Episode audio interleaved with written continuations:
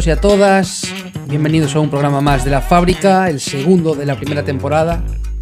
En primer lugar, eh, agradeceros a todos eh, las escuchas que nos estáis pegando, que ha sido increíble el apoyo inicial.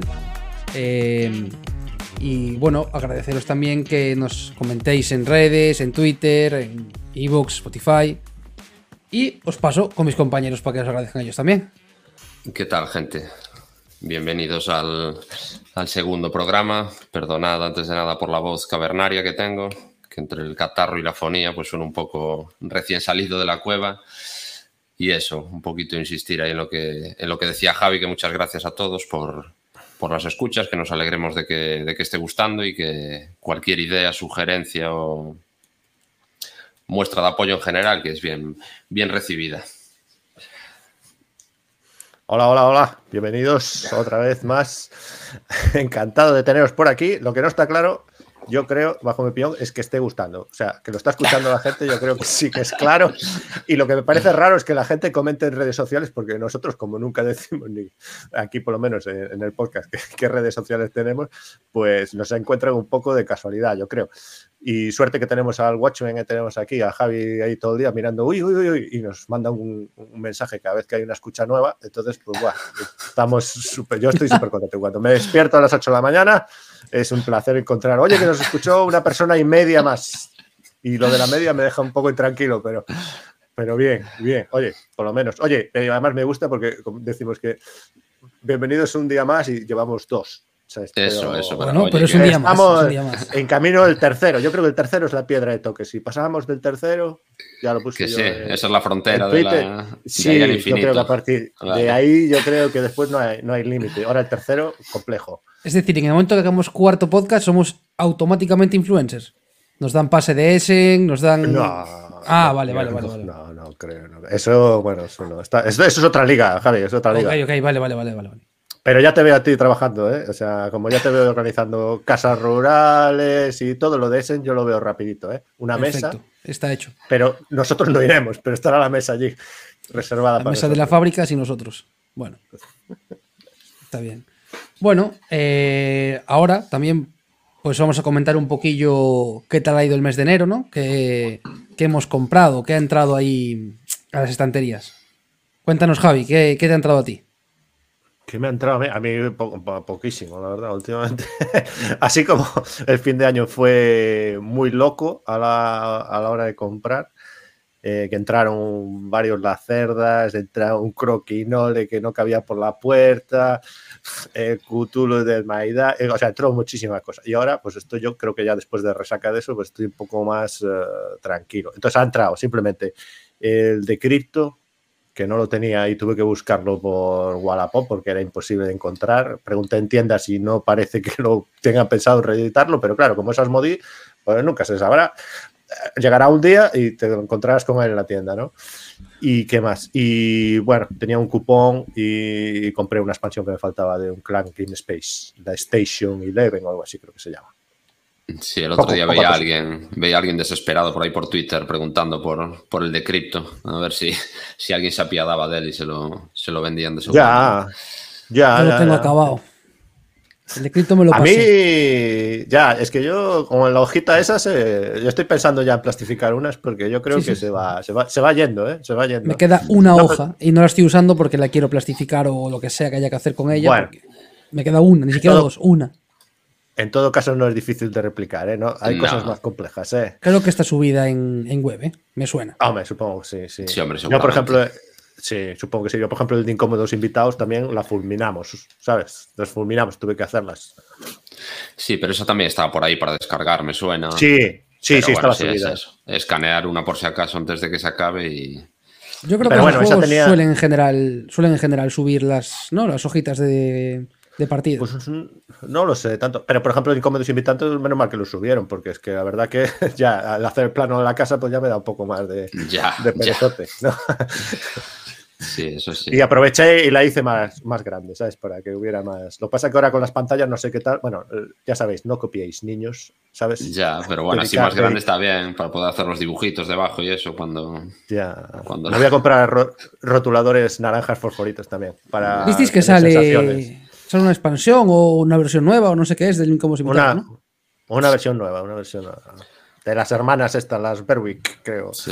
Que no sé muy bien cómo será. Será parecido, no sé. No, solo vi el anuncio nada más. Entendí que era para dos. Pero ¿Ah, no sí? sé si era Ah, invento bueno. mío. Pero entendí que era para dos. Pero igual, bueno, Vaya. es que alguien, que alguien se lo inventó por llevar el 2 en el título, pero yo leí por ahí, por algún sitio, que era para dos. Tampoco investigué más porque no es un juego que me flipe, pero Pues puede, Pero bueno, puede ser. ¿eh? Puede ser. Puede ser, o sea, yo te sigo el inventing porque, claro, como las hermanas Ya, Berwick son ya, estas, ya, dos, ya. estas dos que ya te dicen las instrucciones. Ten cuidado porque hay algún Ya. sospechoso que cuentan por más de uno, porque, claro, las señoras estas van de la mano, ¿sabes? van de ganchete, ¿sabes? Ahí van. Vale, Félix, ¿qué te compraste tú? A ver. Pues yo me compré Ah, dos cosas. Me compré uno que se llama Skate Summer, que es de Pandasaurus, que había salido en Kickstarter en su día y estaba llegando ahora a las tiendas, que es eso de, de skate. Y es como un push your Ah. luck ahí que tienes que ir haciendo trucos de monopatín, pues estilo Tony Mega Hawk ahí truco. moviéndote por la ciudad. Sí. Una fricada así de Pandasaurus, que bueno, tampoco parece la, la releche, pero porque a mí me mola mucho el monopatín, pues tenía que, tenía que probarlo por lo menos Hombre. y llevaba tiempo detrás de, del Carson City y Ah. ayer por, por Wallapop cayó al final. Sí, Porque ¿y qué el- el versión año- compraste? el- La, la, caja normal, la del vaquero Ah, vale. y en la portada. Sí. Porque, joder, el año pasado ya dijeron, sí, sí, el Kickstarter de la Big Box sale este año. No salió. Lo siguen anunciando para este. Bueno, si sale, pues ya veré lo que hago. Pero como tampoco tenía yo mucha fe en que aquello acabase saliendo, pues dije, venga. Ahora que te dejan pagar a plazos por, por Wallapop, pues es el momento. Llegó el momento. la financiación. Ya no duele tanto. No, ya no duele tanto, pero bueno, entre, entre que había acabado el pledge del Chulo May Die nuevo y eso ya llegó. Ya llega por este mes. Ya, ya, ya, ya, ya. Y, y lo, lo has jugado Sí, mucho ese, porque yo solo jugué una partida, el Carson El City. Carson creo que- City, no, nunca. Pero tenía ganas Ah, de vale. probarlo desde hace Vale, tiempo. vale. y, y yo, de, Yo jugué. o sea, al final es porque cada vez que oía este a Black Meeple de Funatic Channel Sí. hablar de él y decir que eso era la, la releche en verso y que era el mejor juego de Xavier George y eso, pues, pues tenía ganas. Tenía ganas de probarlo. Así que bueno, a ver. A ver cuando llegue. Sí, yo jugué una. ahí- Me, gustó, me gustó, ¿eh?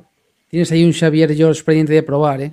Sí, pero bueno, este por tema me llamaba más. O sea, el Carnegie tengo ganas de, de probarlo también. Pero bueno, el mundo vaquero siempre, siempre me fue bastante. Sí. El Carnegie eh, también, también. ¿eh? Yo me dio un poco bajona en mitad, no lo compré de retail, y, pero tengo ganas de probarlo. ¿eh? Yo también. Pues sí, ese nada. Yo, joder, había aprendido y como no lo llegamos a estrenar ahí rápido, pues ahora Ya. tengo que re- reaprender. Pero bueno, no, no era Oh. muy, no tenía mucha ciencia tampoco. A estudiar, a estudiar. Sí, sí, sí. ¿Y Ya, ya, es que da una bajona. ¿eh? Cuéntanos, Javi. Eso, Bueno, pues yo no lo tengo aún en mis manos. Ah, entonces no vale, Pero- yo ahí también tengo más. No, no, Eso no pero vale. ya, ya está, está ahí para recoger, para recoger mañana. Ya. Los pingüinos locos, el Penguin ¿Verdad? Airlines, para mí el juego definitivo de este año, yo creo. Ese que no he jugado todavía, pero yo creo que ya es el juego definitivo de 2023. En Por enero. encima de Deep Chat Adventure y del Cacao. eh, voy a poner ahí al Pingüinos Locos, Penguin Airlines, de Perro Loco Sí. Games, un party game en el que hay que dar como una especie de pistas en tiempo rápido a un piloto con unas guías de colores, palancas. eh, Tiene pinta de estar muy divertido, ya lo probaremos. Es un juego que salió con un PvP bastante barato, 25 euros creo, por ahí. Ya Bueno, le tengo ahí encargado a, a- a mi amigo Doctor Panush. Bueno, no está encargado realmente, pero ya, ya me mandaron una foto de que llegó. Ya mañana voy. por Sí. él. Sí, ya me mañana voy a por eh, él y ya mañana lo juego. En buenas condiciones. La verdad que no tenía ni idea, ¿eh? pero bueno, la caja es simpática tal, pero cuando vi desplegado todas esas botones y todas esas, dije yo, esto es una locura esto. Y digo yo, ¿no será parecido a ese juego que había tonto ese de desmantelar la bomba? Y... Yo es lo que te digo, yo creo que se parece mucho al, al de la bomba. Que yo lo jugué en realidad virtual ese juego, cuando tenía las gafas y me Sí. lo pasaba que flipas. No, es que está guay, está guay, está guay. Está muy bien. Yo creo que va a ir por ahí. Oye, pues, pues si fuera eso, pues venga, hay que comprar más, ¿eh? sí, Está sí, el mañana, el Rey, mañana ya lo jugamos, no te preocupes. Mañana ya se Viva el juega. Rey y los pingüinos locos que no saben ni cómo se llama el juego, por favor. Penguin Airlines. Airlines. Lo dije varias veces, ¿eh? Penguin Así- Airlines, de Perro Loco Games. Muy bien, muy bien, muy bien. Vale, ese ha sido- con- contento. para mí mi compra estelar, yo creo, de, de este año. Pero a mayores me han regalado el Radlands, me han regalado el Dinosaur World y me han regalado el Joder, Flamecraft. ¿Y sabes qué? No estrené ¿Qué? ninguno. No. Mentira, el Radlands sí, el Radlands sí, el Radlands sí. Ah, Pero no mi vale, copia. vale, vale. Ah, bueno. Así que es como si no se hubiese estrenado. Bueno, también cuenta, no pasa nada. Luego, luego hablo del Radlands, no te preocupes. Luego hablo del Radlands, que es el Sí, que me traigo yo para hablar. Sí, sí, sí. Pues oye, el Dinosaur Wall ese, yo tengo ciertas ganas, ya que el otro me dejó un poco frío, no sé si este estará mejor o no. A pesar de los tokens mínimos esos Sí. que, ¿no? Que, Sí, a ver, que hay que cogerlos con pinza un poco, pero bueno. Yo me leo siempre pone- cosas muy dispares. Leo que está muy bien, luego leo que está muy mal, así, una y una, siempre, una de cada una de arena. pero, lo- pero lo No, importante, muy- Javi, Muy mal no, muy mal ya leído- te digo yo que seguro que no. ya. Pero Javi, importante. Te has leído muchas cosas, pero las instrucciones te las has leído. No, me leías el decreto para que aprendieseis a jugar vosotros, que no sabíais. Pero te, pero te las leíste mal, porque te faltaba una cosa. ¿Qué me faltó? Me faltó algo, ya no me acuerdo. El desempate del final. Ah, bueno, joder, Ah, encima bueno. que me di cuenta ahí. Bueno, está bien, está bien, está bien, está bien. Yo le, le hice un Oye, recao ahí a mi, a mi colega Félix para que se leyese el Weather Machine y aún no se lo leyó. Me cago en la leche. No, Ya, eso te eh. toca a ti. Te toca a Eh, ti. Te he explicado yo el resto de los lacerdas que has jugado, te los he explicado. Yo me lo leo, pero luego que juguemos al juego como es, ya no. Bueno, pero te toca leértelo. Yo luego me lo aprendo por mi cuenta y ya te lo reexplico yo cuando me lo expliques. Te corrijo, te, voy corrigiendo. Me parece bien. Bueno, como podréis daros cuenta, no sé explicar juegos y no sé leer manuales. Leo del revés los manuales o algo así. Bueno, eso no es verdad. Lo que pasa es que te No, falta leer no, no. manuales.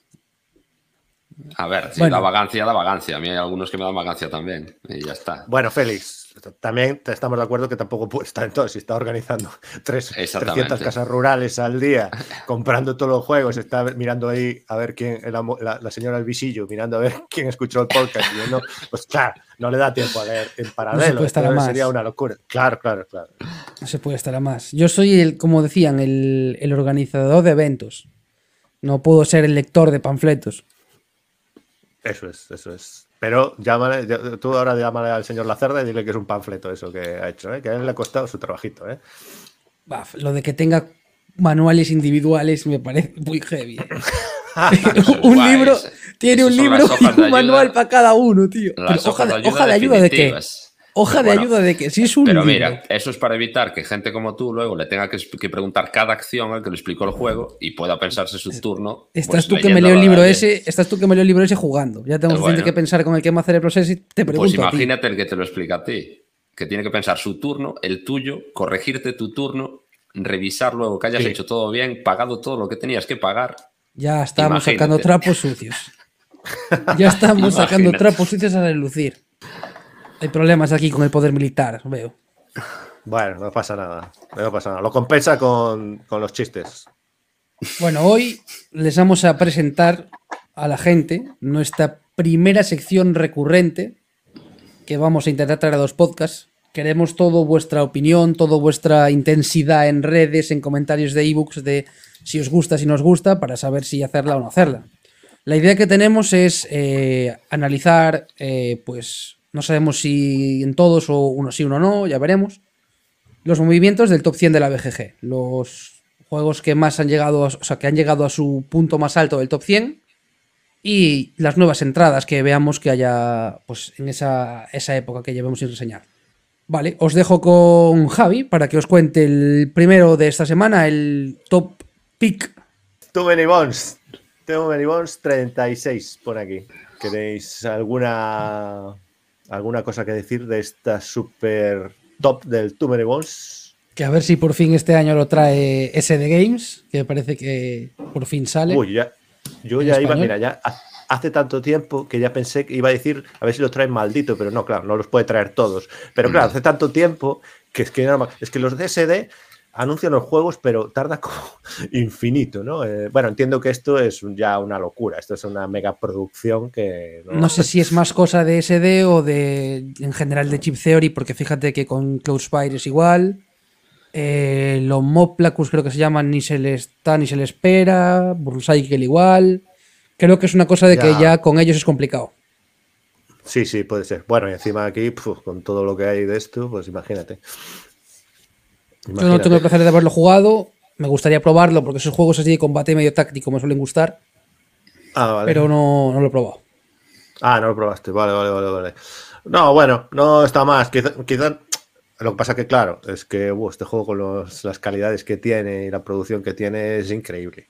Y después que te puedes ir comprando personajes, lo que pasa que, bueno, hay que son caros y antes era difícil de conseguir. Ahora, desde que hay una especie de hub ahí en UK, es más fácil porque no hay que pagar las aduanas. Antes había que pedirlos a Estados Unidos, era complicado. Bueno, esperemos que ahora que llegue en castellano, pues ya sería, será más accesible y se le pueda dar unas partiditas. ¿No? Esperemos que sí. Sí, a mí en todo caso, bueno, es un poco reducido, es lo que dices tú, es un poco táctico ahí sobre un mapa, bueno, un neopreno ahí pequeñito. No sé, no sé si y encima el Tomeny Bones no hay nada que enlace mucho los distintos combates, ¿no? No hay una historia ahí a seguir, ¿no? No es como la segunda caja que sí que tenía una mini narración. Entonces, bueno, no es mi estilo de juego, pero bueno, no está mal, ¿eh? Bueno, pues venga, Félix, cuéntanos el siguiente.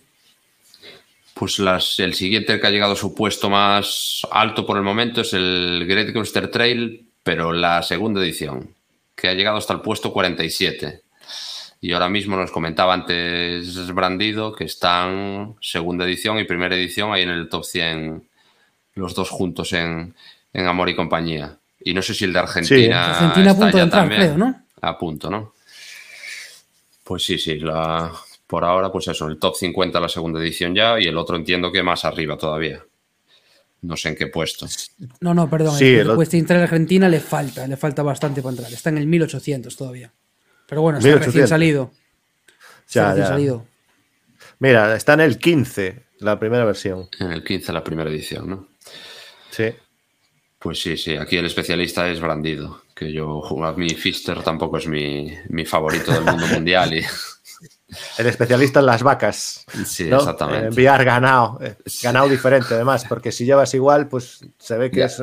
Yo aprendo, yo si te reencarnas en el salvaje oeste, ya tienes algo aprendido, que sabes que no puedes llevar las vacas iguales, porque por alguna razón eso no, no, no funciona. No les gusta. El póker de vacas no está bien visto ya al final de la vía, ¿no? Sí, sí, sí, no, no, no. Y bueno, y lo que es complejo es entender que al principio negocias, negocias entre comillas, estoy haciendo comillas, con los, con los indios americanos, ¿no? Y después ya no hay indios, no hay como bandidos. Entonces, es, es, muy complejo. O sea, eso en tu cerebro tiene que hacer una especie de bomba así, boom, que no, no, no tienes muy claro, no tienes muy claro el concepto. Bueno, y que los ingenieros sean gente con sombreros de copa y, y los currantes sean normales. No sé, es, es, un poco raro todo el concepto. Pero bueno, a la gente le gusta mucho que los vaqueros tengan sombrero de vaquero en la segunda edición. Sí, eso sí. Yo, yo es que tengo la primera y con la expansión y bueno, ya me quedé ahí, no me, no me importa. Igual en algún momento, es verdad que las por el arte es, bueno, es que el arte del primero es muy complejo. No, el 2 de hecho yo lo compré, la segunda edición, porque me parecía bastante más, bueno, que me entraba más por los ojos considerablemente que la primera. Lo tienes, no lo sabía. Lo tuve y lo vendí. Pero yo no lo compré, yo lo compré. Eh, Fue otro hogar. Eh, sí, pero bueno, yo qué sé, es que no sé, no, es que no, no veo ninguna razón. O sea, el arte está bien, pero vos, ya que tienes ya el primero. Sí, sí, no, a ver, teniendo el primero, pues supongo que innecesario, vaya. No, bueno, yo qué sé. Hombre, siempre le gusta ver algo bonito, más que. Es que, es que el primero, la, la caja es que. ya, la portada ya da un poco de miedo. Por dentro está un peli mejor, pero la caja, los personajes esos del terror, pues bueno. A ver, hay varios juegos que yo creo que lo de la segunda edición, ese lavado de cara, les ha venido muy bien porque al fin y al cabo cada vez que esto es un mercado con más marketing ahí visual, pues el Great Western Trail, a pesar de que sea un muy buen juego, que yo no lo sé porque no lo he jugado, eh, estéticamente no ayuda demasiado. No, no, no, no mucho. Y bueno, y se ve que es todo un acierto, porque me refiero, si está en el top 100, eso quiere decir que ha tenido muchos ratings y que hay mucha gente que lo tiene, es decir, que se ha vendido. No es que haya sido algo entonces, todo un acierto. Voy a contaros el siguiente. Mi gran buen amigo coge el ¿Cuál? puesto 89, Beyond the Sun. Hombre, hablando de arte bonito. Ese juego primer, primerizo de Denis Kachan, que me hace muchas gracias su ¿De nombre. quién? Denis Kachan. Cacha. Me gusta, Ah, mu- vale, bien, Kachan. bien. Me gusta mucho el nombre del, del autor. Ya hay expansión Bueno. confirmada, por cierto. De... Javi, dime quién es el, quién es el artista del Beyond Yo por sé, un puto crack, es precioso ese juego. Sí. Nos podemos pelear No, lo aquí digo todo el porque- día. Porque veo que tiene muchas vocales juntas sin vocales por el medio. ¿sabes? Ah, Tiene a ver, venga, lo intento. juntas. Franz von Winkel. Bunwink. Bueno, bien. Von Winkel. Bueno, si, si no lo tengo Oh, delante, a mí me cuela el nombre. Vaya, Sí, sí, sí. A ver, aquí es lo que pone, es lo que hay. Por V, por V empieza. Como ya habréis escuchado en episodios anteriores, eh, a mí el Beyond the Sun me gusta mucho. eh, la expansión va a caer fijo y más que merecido Hmm. ese puesto 89.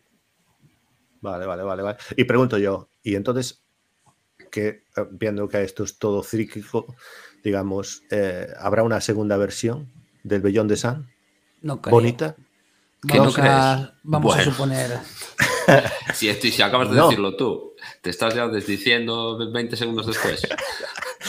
No, hombre, digo que no creo que Beyond the Sun sea un juego que vaya a quedar tan permanente. Por mucho que me guste Great Western Trail, creo que es un juego que es como la- el pilar de un autor, ¿no? El de Fipster, y que mucha gente lo tiene como en adoración ese juego. Bueno, pero es un juego no tan antiguo, vaya. ¿De hace cuántos años es? No tantos. No sé, ¿qué tendrá? ¿Siete, ocho años? No lo sé, no lo sé. No ¿El tengo, ni? No tengo ni idea, me estoy tirando a la piscina, no lo sé. No, te lo miro ahora, te lo miro ahora. Eh, 2017. Ah, pues Pues no. mira, claro. Pues la verdad que no, entonces. 2016. 2016. Ay, pues mira, sí, pues es lo mismo. Sí. Pues hacer ese juego en 2016 manda huevos. Madre mía. Sobre todo con la portada de los Se, videojuegos. se dice de- que el Beyond de- Sun es feo, pues el Great Western Trail no sé cómo se vendía. Madre mía. No, yo, yo diría que el Great Western Trail, la portada es fea y el Beyond the Sun, digamos que es como parco y diseño soviético, ¿no? Muy, muy, muy extra, ¿no? Muy, muy práctico, pero podía, pero con pocos alardes artísticos, ¿no? Pues mira, voy a, voy a ponerme una piedra en el camino. Práctico, Sí. práctico no es el diseño de Beyond the Sun, porque las cartas tendrían que haber sido un poquito más grandes. Porque hay cartas que, Bueno. bueno, son muy iconográficas y se entiende muy bien, pero las de. la- bueno, para los que hayáis jugado, eh, es un juego que va como un árbol de tecnología. Y las primeras suelen tener una iconografía muy simple y se entiende muy fácil. Pero las que son ya de tercer nivel o cuarto nivel, ya hay letra, ya tienen varias opciones cada una, y leerlas como te toque. Del tablero al revés, ya no despídete de leer. Y de frente, ya tienes que ponerte unas gafas ahí de, de Sherlock Holmes para poder leer la- Sí, las cartitas. Eso es verdad. Pero, sí, pero Javi, entenderás que existen unos estándares. Es decir, si tienes tableros personales, tienes un mini tablero de planetas y después quieres meter tropocientas cartas que se lean, ¿qué quieres? O sea, o Si algo sobra mesa- en ese tablero, es sitio sin nada. Y eso es lo que Bueno, critica sobre- todo el mundo, ¿no? Porque ahí hay una, un planeta vacío, eh, Bueno, con sobre- mazo espacio sobre- azul. Esas cartas se podrían haber puesto tamaño tarot, seguramente. Uy, no exager- no exageremos, no exageremos. No creo que no. ¿eh? Creo que ¿Tú crees no. que pero, no? pero yo siempre soy de que las cosas sean grandes, me parece bien. ¿eh? No, tampoco voy a ser yo aquí el que diga que no. Pero no sé y, yo y- si ojo, entraría. o y no. con lo que te clavan, con 80 euros de juego, también podían haberse estirado un poquillo más. Ya, la- ya, ya, ya. Yo Que es que no me es- compré el- el- la versión inglesa que era 60, que bueno, ya, ya era un poco, pero 80 me parece es que mucho, ¿eh? la verdad. Que ojo, el juego me encanta, es buenísimo, pero obviamente las pegas que tiene las tiene. Lo que hay. Eso no se los quita nadie, no se los quita nadie, Javi. Bueno, Pues pilló el sabes. 89, chavales, y va a seguir para arriba. Siguiente, Félix, Para cuéntanos. Y el siguiente, que es el que está más bajo en el top 100, pero es su posición más alta, es el Obsession, que no sé si acaba de entrar en el top 100, pero bueno, está en el 92. Esto lo hace un par de semanas. 92 en el top 100. Sí, cierto. Recuerdo haberlo visto ahí en la cuenta esta de Twitter que narra las primeras entradas en el top 100 de, de los juegos. Y hace, sí, hace unas semanitas. Y eso, está el 92. Que precisamente Sí, hoy sí. andaba viendo, leyendo por ahí que maldito lo traía con las expansiones. Bueno, a ver si lo sacan por fin. Y a ver Ya. a qué precio. Y a ver a qué precio. Y a ver a qué Oye, precio. pues, pero bueno, esto está lo más bajo, pero es que claro, es que acaba de llegar, tiene como 6.400 ratings y los que tiene por encima y por debajo tienen 21.000, que Ya. es el Clay, el Clay Flower por arriba, 91, y tenemos al Kailus el 93 por debajo. Al Kailus viejo, al Kailus, Kailus viejo, supongo, ¿no? El viejo, sí, el viejo. Sí. 2005. Pues sí, pues sí. Pero bueno, acceso supongo que seguirá, juego seguirá subiendo. Downton Abbey. Muy bien. Seguirá sí. subiendo, imagino. Sí, y se esos son los, los cuatro los cuatro top movers, no, los cuatro top movers, no, los cuatro alpinistas más valerosos de esta, de esta quincena. Y ahí quedó la sección del alpinismo. Bueno. Alpinismo. Ahora os vamos a traer la sección de la fragua de los bomberos. Los juegos que están calientes. Hemos escogido cada uno uno para hablar Ah. un poquito de los juegos que están en hotness. Ya sabéis ese, ese ranking de la BGG que nos cuenta mm, qué juegos están más en activo a nivel foro, de cuál se está hablando más. Y bueno, os voy a contar yo el mío. Ya arranco yo. Y os traigo el Dune Imperium, que está aquí porque ha salido hace poco, recientemente, la expansión Dune Immortal, si no recuerdo mal. Eh, y es una expansión que a mí me ha convencido muchísimo. Immortality, perdón. Eh, es una expansión que después de que la primera expansión me dejase muy, muy defraudado, Muy esta frío. me ha encantado. Muy frío. Muy cacao me dejó. Me dejó Ya. bastante tocado esa expansión, porque no entiendo los acorazados. Pero Hay solo gente por los los defiende. Sí, sí, los acorazados. Los Bueno, y el Ya, tablero ya, de la derecha, ese de subir, bajar, subir, bajar, el ascensor, tampoco me gusta el ascensor a mí.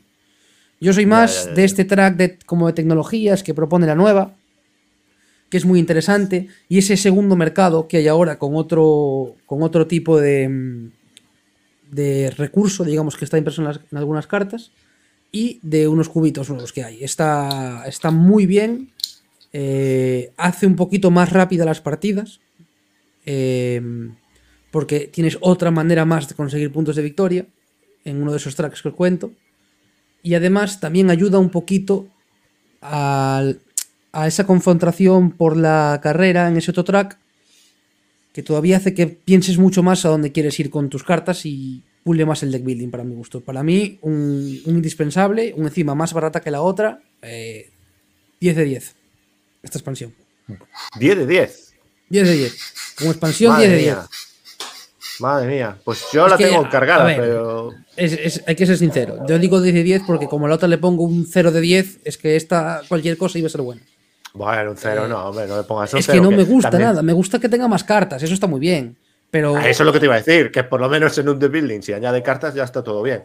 y los pero otros odio tableros los acorazados. Odio eterno a los acorazados. No me parecen justos. Pues no. Están rotos. esas cosas. no los metes y ya todos contentos. Pero sí, yo. la ¡Jo, verdad me que también- rules!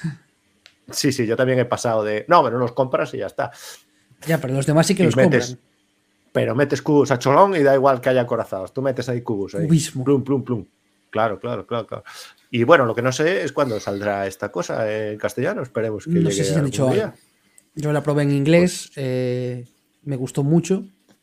Fue en una partida de estas modo épico. Ya, es que os va la marcha, ¿eh? Nos va a la marcha, nos va la marcha. Y fue muy bien, muy bien. Es un tablerito pequeño, extra, eh, más cartas, eh, más cartas de intriga. No, no- no es mucho contenido, ¿eh? La otra como contenido es mucho más. Y muy bien. Bueno, bien, eso- Y ese es el motivo por el cual Dune Imperium está en el Hotness actualmente. Bueno, Javi Brandido, cuéntanos el tuyo. ¿Qué? Bueno, yo traigo aquí una cosa, claro, esto es muy curioso porque es un contraste, ¿no? Del hotness pasamos a, al frostness. Frosthaven, al Frostness, al Frostness.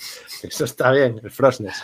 No, que claro, que el Frosthaven que está aquí en boca de todos, bueno, en boca de todos, no sé si en boca de todos, la verdad. Pero bueno, está dando el Gloomhaven en el número uno desde hace ya tiempo y ahora sale el nuevo cajote de metro cúbico, pues y que parece, claro, está llegando, y bueno, sea ciencia cierta que ha llegado, porque, porque alguien de nuestra asociación ya le ha llegado y ya se ha leído las instrucciones, entonces se supone que ya está en casa de todos y además está muy bien porque llega en tiempo justo, es decir, ¿qué es esto de sacar juegos de carnaval fuera de carnaval? Pues no, esto llega juego de invierno en invierno puro, o sea, perfecto. ¿Y cómo, cómo ha llegado de, de tiempo? Isaac ha cumplido plazos o no, porque la verdad es que no, no me enteré. Pues no, no, no sé, no, no, no, sé, no sé. No, no sé si tuvo algún retraso, no tengo ni idea, la verdad. Claro, siempre tendrá, ¿no? Pero Sí, no, yo creo que debe ser más o menos el tiempo, pero bueno, igual nos tiran piedras. Bueno, ya nos contarán. Pero, pero nada, otro cajote más de lo mismo. Yo no estoy muy emocionado al respecto, lo jugaré. Eh, espero que, hombre, espero que no, igual no tantas partidas como el otro, pero el otro llegamos a echar unas 50 y algo, que en mesa 4 pues, es mucha inversión de tiempo. Pero bueno, yo creo que por lo menos eh, jugarle unas partidillas ahí, una campañita buena. Sí, a ver si no tiene tantas subquests que te pierdes y te vas mucho por los, ¿sabes? De, la historia principal. Me, me, gustaría ver qué trae. Vale, un segundo. les voy a hacer una interrupción pequeña ahí. Frosthaven, campaña. 12 millones de dólares. Bueno, 13, porque son 12.900, o sea, 12, 12 millones 900, 13 millones. Patrocinadores, 83.000. Entrega aproximada, marzo de 2021. Bueno. el amigo Isaac. el amigo Isaac. enero de 2023. Exactamente. A ver, si le das ahí los seis meses de rigor de Kickstarter, pues luego un año de retraso. Pues un año. Bueno. Más o menos. Bueno, y esto en inglés, claro. ¿no? Ya, bueno, lo Supongo que ya sabremos, ya sabremos. Bueno, entiendo que ahora no acuerdos ya firmados de base, ¿no? qué? Porque la primera vez, pues igual no, pero ahora supongo que ya tendrá palabrado con. Imagino que con los mismos, pero bueno, no sé. La verdad es que no tengo ni idea. No, tampoco es un juego que haya curioseado mucho, pero. Yo lo dejé pasar por completo este juego, entonces no, no, sé decir. Bueno, es que es una pena, porque claro, es que yo creo que lo dejas pasar porque te, dices tú, bueno, pero esto es una barbaridad gordísima, ¿sabes? ¿Cómo me voy a.? O sea, es mejor pasar de él, porque tampoco, no sé, para jugar un par de partidas no sé si merece la pena la inversión ya de tiempo de leértelo todo y, y, jugar un par de partidas y ya otra vez para la caja, ¿no? No lo sé. Pero, pero es una pena porque es divertido. Bueno, lo habéis probado, que yo sepa, Javi, en versión digital, ¿no? Yo he probado Fauces de León en físico, he probado Lunhaven en digital. Hmm. Eh, he jugado bastante a los dos. Pero Frosthaven no sé qué aporta nuevo. No, mucho, creo. ¿eh? No sé nada de él, vaya, no, he mirado nada. Y en cuanto a, a, español y precio y tal, no mire tampoco mucho, así que. Bueno, de precio no quiero saber cuánto puede estar el metro cúbico actual de cosas metidas en una caja. Ya, tío. El otro día veía foto de la caja encima de una báscula y era aquello una barbaridad de kilos que no veas. Yo el otro creo que eran unos entre 10 y 12 kilos. Sí, no sé pues este, este más, más. Más. Sí, no recuerdo cuánto, pero era más que eso, vaya. yo estaba viendo también que esta semana llegó el Frostpunk, eh, que también ese sí que le tengo ah, muchas ganas. 9 mm. kilos 600. 9 kilos 600 la caja del Frostpunk, madre mía. Esto es como un parto, ¿Y cuánto mide? Igual que el Gloomhaven. Para salvajada, tío. Lo que debe traer eso. Ya, ya. Ya, ya, ya, ya. Pero bueno, igual emociona un poco más el, Frostpunk ese, porque bueno, será un juego nuevo, a ver qué hay ahí. No sé, sabemos si está bien o no. Eh, Gloomhaven es bastante continuista, por lo que me ha llegado. Pero bueno, como el sistema de juego es tan guay, no, es, a ver, si es lo que decías tú antes, si está de uno de la BGG desde hace tanto tiempo, pues el tipo apuesta por lo mismo, ¿por qué no? Bueno, él se lo, él se lo guisa, se lo come. Sí, sí, sí. Sí, sí. Lo que pasa es que no sé si era necesario otro cajote de ya, ya, ya, Digo, porque ya no es que te quepa en la, colección, sino que te quepa en la estantería. ¿no? Sí, eso sí. Eso sí. Pero como que, a ver, ahí sí que. Quiero decir, si fuese solo el Gloomhaven, vale, pero es que acaba de entrar hace nada el Aeons 3 Pass, este, que eso es un ataúd. El, el KDM, el Kingdom of Monster, tiene un, hace no mucho un Kickstarter. Eh, hmm. Juegos así hay chorrocientos. El, el Kingdom Forlorns, este también, que es un cajote de Cristo. Juegos con cajas grandes, ataúdes hay miles a día de hoy. Sí, pero yo digo la sensación de tú tienes. Sí, pero es uno. Pero tú imagínate, tú tienes el Gloomhaven y ahora te viene el Frosthaven parece una locura. Si realmente son tan parecidos, o sea, no hay tanta diferencia entre ellos, tú imagínate, tener doble ataúd, doble ataúd. Eso es lo que yo no tengo tan claro, de cuánto te tiene que gustar el Gloomhaven para haber jugado hmm. Gloomhaven, después haberte comprado Fauces de León para haber jugado la precuela, y después comprarte Frosthaven, que no sé si es antes o después, temáticamente no tengo ni idea, de un juego que la temática realmente es cero, porque es la verdad, la temática es muy poca. Es un juego Bueno, de combate diría- táctico. que Pero no tema- diría cero. O sea, es bastante, yo creo que narrativo. ¿Qué pasa? Que en el primero se diluía mucho la narrativa principal porque había muchos subquests, pero sí que había una historia. Es decir, no es una cosa loquísima, no te cuenta la historia de tu vida, pero sí que había una especie de narrativa. No, no diría cero, ¿verdad? que tiene sus problemas, eso sí, porque yo llevaba, estaba ya en la partida 50 y pues, no sabía muy bien ni qué estábamos haciendo. O sea, te centrabas en la misión. ¿no? Exacto. Y encima las misiones tampoco tienen mucha variabilidad. O sea, siempre es mata todo. Mata todo y coge el cofre. Pero siempre mata todo. En, eh, en su, no siempre, pero en su mayor parte sí. Sí, sí, que es otra de las grandes críticas que tiene. El juego Pero es muy bueno, bueno. como, la ¿eh? gestión, como la gestión de mano y, y la evolución del personaje era tan guay, ¿no? Como Exacto. si la gente está de- dispuesta a dedicarle 50 partidas a un juego, pues, Ya. pues, quiero decir, pues seguramente se compren el nuevo también, porque ¿por qué no? Pero 50 Bueno. partidas es un juego que aún encima el juego te dura mismo montar la partida que jugarla. Sí, es, bueno, no sé si tanto, pero sí que es un, es un poco puñalada. Pero bueno, todo esto os lo podré contar, queridos amigos, probablemente calculo que en junio de 2024, bueno, ¿vale? Cuando Pues lleve ya el- alguna partida. con el delay del Kickstarter más o menos, pues para estrenarlo. Sí. Cuando salga en español, pues ya podré decir, oye, pues. Está bien o no. Vale.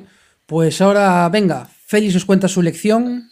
Pues yo he elegido el Arnova, que debe Oh. llevar ahí, pues no sé si desde que salió, pero casi. Sí.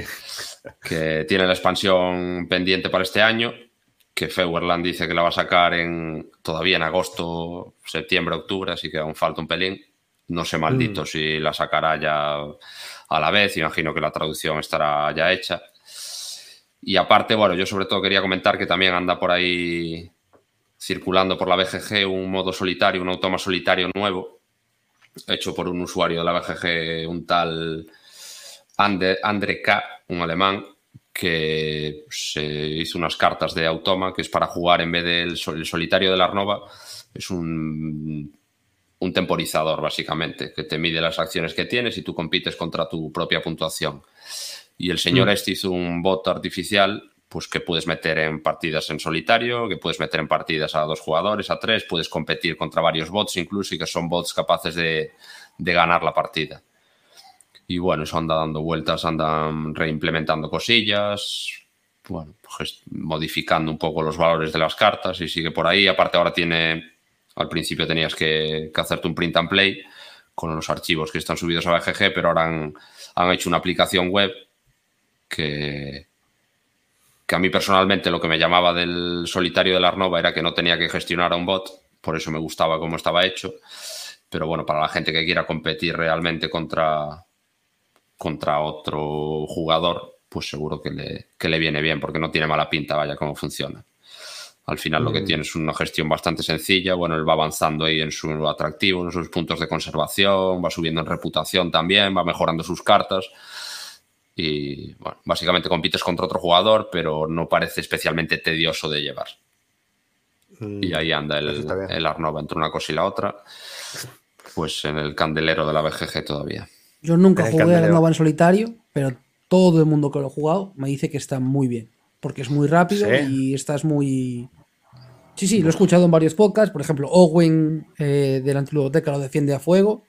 Dice que lo deja montado debajo de la, de la mesa, de la mesa para juegos esta, y que se echa partidas en media Ya. hora. Eh, lo vi también, si no recuerdo mal, creo que fue a una, que hablaba de que, que le gustaba mucho para solitario. Varia gente, ya no recuerdo quiénes, pero varia gente decía que, Yo ya, ya.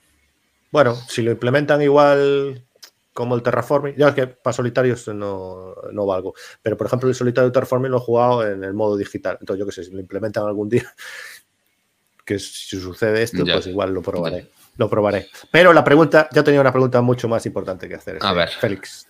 Cuéntame. Félix, en esta nueva expansión, digo, por, por Javi, Javi, que lo veía que estaba aburriendo yo con toda esta explicación del bot, digo, eh, ¿trae pingüinos la nueva expansión o no?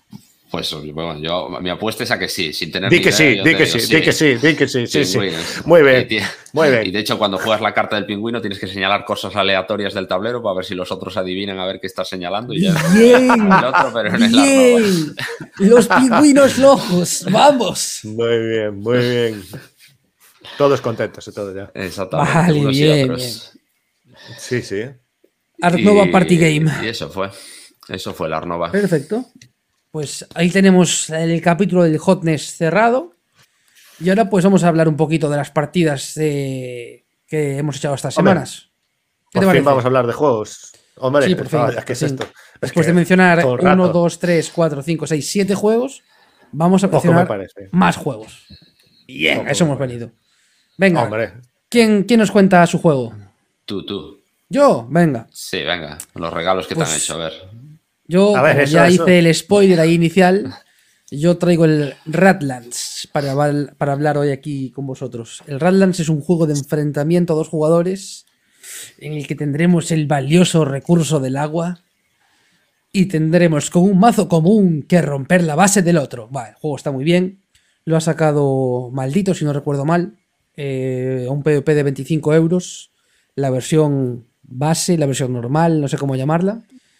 Y tiene una versión deluxe que vale un pastizal, eso sí que no recuerdo cuánto es, que trae pues tokens chulos, que trae una caja con tapetes, que el tapete está muy bien porque el juego se juega como en, se juega como en tres eh, filas, tres alturas, y bueno, me parece cómodo, porque coloca todo muy bien, pero no lo veo necesario, a menos que seas el mega fanático del juego. Deluxificar siempre está guay, ya lo sabemos, pero ahí a, a vuestro gusto, vuestra elección. Es un juego eso, de enfrentamiento a dos. Dime, dime, Javi, dime, dime.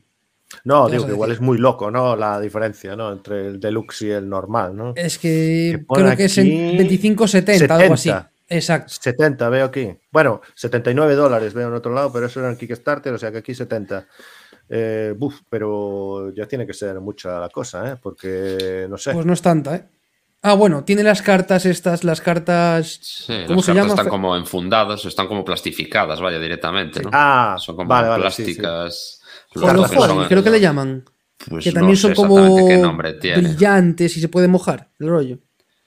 Pero eso, pues es, eso es es un poco, poco raro, ¿eh? Porque eso es que lo puedes jugar en la piscina, pero el juego va del agua. O sea, no. Sí, no sé. Bueno, a ver, los tokens. sí, no sé si eres un mega fan, pues a lo mejor sí, pero bueno, es una delusificación para el juego que es un poco loca en exceso, para mi gusto. Pero bueno. Bueno, cada uno ahí. Eh, quiero decir, está bien, está bien que lo ofrezcan, que ofrezcan una opción y la otra. Pues así todos contentos, vaya. Quien se lo quiera comprar, pues a ello.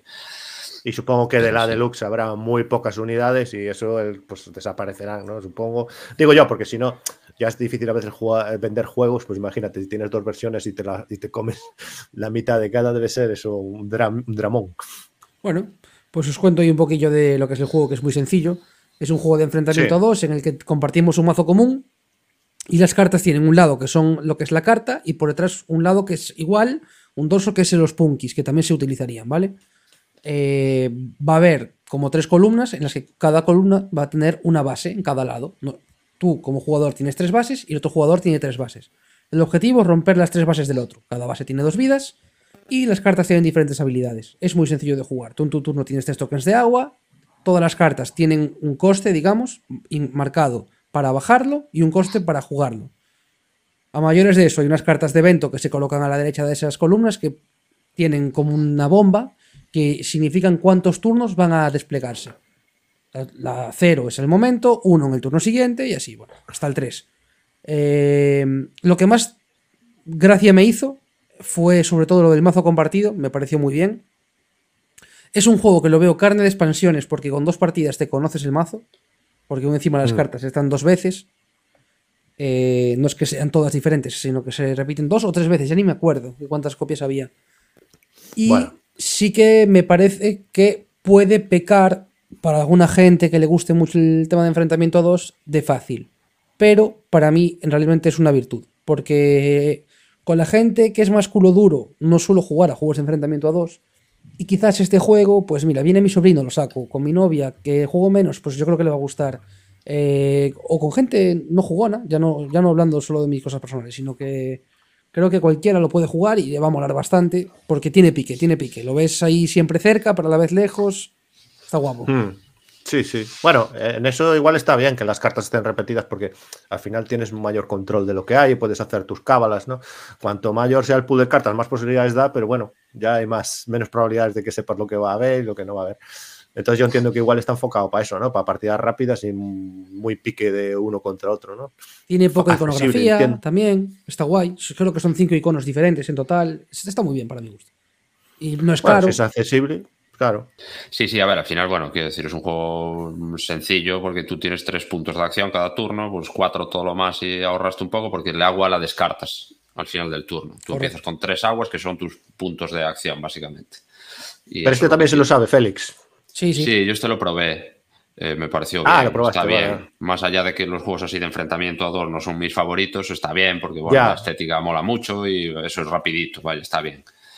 Lo de mm. robar del mismo mazo es curioso, eso tiene pocos iconos y bueno, está bien ver cómo te gestionas las partidas, pues dentro de un poco lo que el azar de lo que te salga, lo que le salga al otro, mm. pues se te dará un poquito mejor o no, pero como son tan cortas al final, pues bueno, si te va muy mal, pues te echas otra y ya está. ¿Pero es eh, muy dependiente del idioma o no? no, o sea, las cartas tú puedes, tienen una habilidad que pues, tiene mm. texto. Al final el icono en el que desembocan es un poco el mismo, pero bueno, tiene ah, un pelín de texto. Pues las cartas, eso, tienen, tienen un, icono arriba que es el coste, eh, tienen un icono abajo que es la acción que tienen, eh, y después tienes la acción de descartar las cartas y obtener una cosa que tienen arriba. Eh, lo más tal del juego es que el agua es escasa, entre comillas, y tienes como un depósito, que es una carta que tienes a la izquierda, que puedes meterte en la mm. mano para guardarte uno de agua si crees que ese turno no lo puedes gestionar muy bien. Más allá de eso no tiene mucha complicación. Y bueno, es un juego que salió en Kickstarter por Roxley. Eh, el peso BGG lo marcan 2,22, es sencillito. Y eh, un 8,1, está muy bien valorado. Y el diseñador es Daniel Piechnik, por lo que pone aquí. Y a los artistas, eh, que son tres, la verdad que darles un aplauso porque es para mí es precioso el juego. Sí, eso te iba a decir, que justo ahora no lo verán nuestros oyentes, pero estás enseñando ahí imágenes de las cartas y la verdad que tiene un arte chulo. ¿eh? O sea, muy metido ahí en el rollo. Es muy bonito. Sí, a ver, eso está guay. La estética esa Mad Max y tan colorida y fluorescente le, pega, vaya. Sí, muy flúor. Resumen, si te gusta el enfrentamiento de dos jugadores o te gustan los juegos de dos jugadores, quieres un juego económico y te gusta así el arte Mad Max, creo que es un juego que vale la pena comprar. Bueno, y por lo que dices que como no es tan exigente, o sea, realmente si te apetece y, como el precio es barato, pues mira, si apetece acercarte, pues mira, no hay mucho impedimento. Sí, en tiendas online lo tendrás con algún descuentillo más incluso y ya sabéis, eh, pues si os gusta este rollo, adelante. Bueno, pues si queréis, Félix, cuéntanos tú. Me toca a mí. Pues venga, yo os vengo a hablar del, del, London, segunda edición, del señor Martin Wallace. Cómo gestionar la pobreza en Londres. ¡Vamos! Este juego, pues bueno, he hecho una partidilla el otro día en la asociación hace un par de semanas y es un juego que me, que me gusta mucho, que es bastante agónico porque siempre andas justo de dinero, como en general todos los juegos de, de Martin Wallace, y es un juego del año 2017, que la primera edición era un poquito más fea del año 2010 y esta la mm. sacó maldito en 2017 y anda ahora pues desaparecida del mercado. No sé muy bien si, la volverán a traer o no, pero bueno. Hay por ahí bueno, al menos en castellano. En castellano, exactamente. En inglés anda localizable todavía. Y eso es un diseño de Martin Wallace. Los artistas son Mike Atkinson y Natalie Boric. Es un juego de 2 a 4 jugadores que dura 60 o no, de 60 a 90 minutos, peso 2,73 y la editorial madre es Osprey y aquí en España lo sacó Maldito Games a 43 euros PVP. Y es un juego en el que vas a tratar, bueno, te pones en la piel de un arquitecto que vais a tratar entre cada uno de reconstruir Londres después de un gran incendio y tienes que gestionar tu, tu mano para cada turno irte, irte bajando cartas poquito a poco que van a representar los barrios, los monumentos que construyas.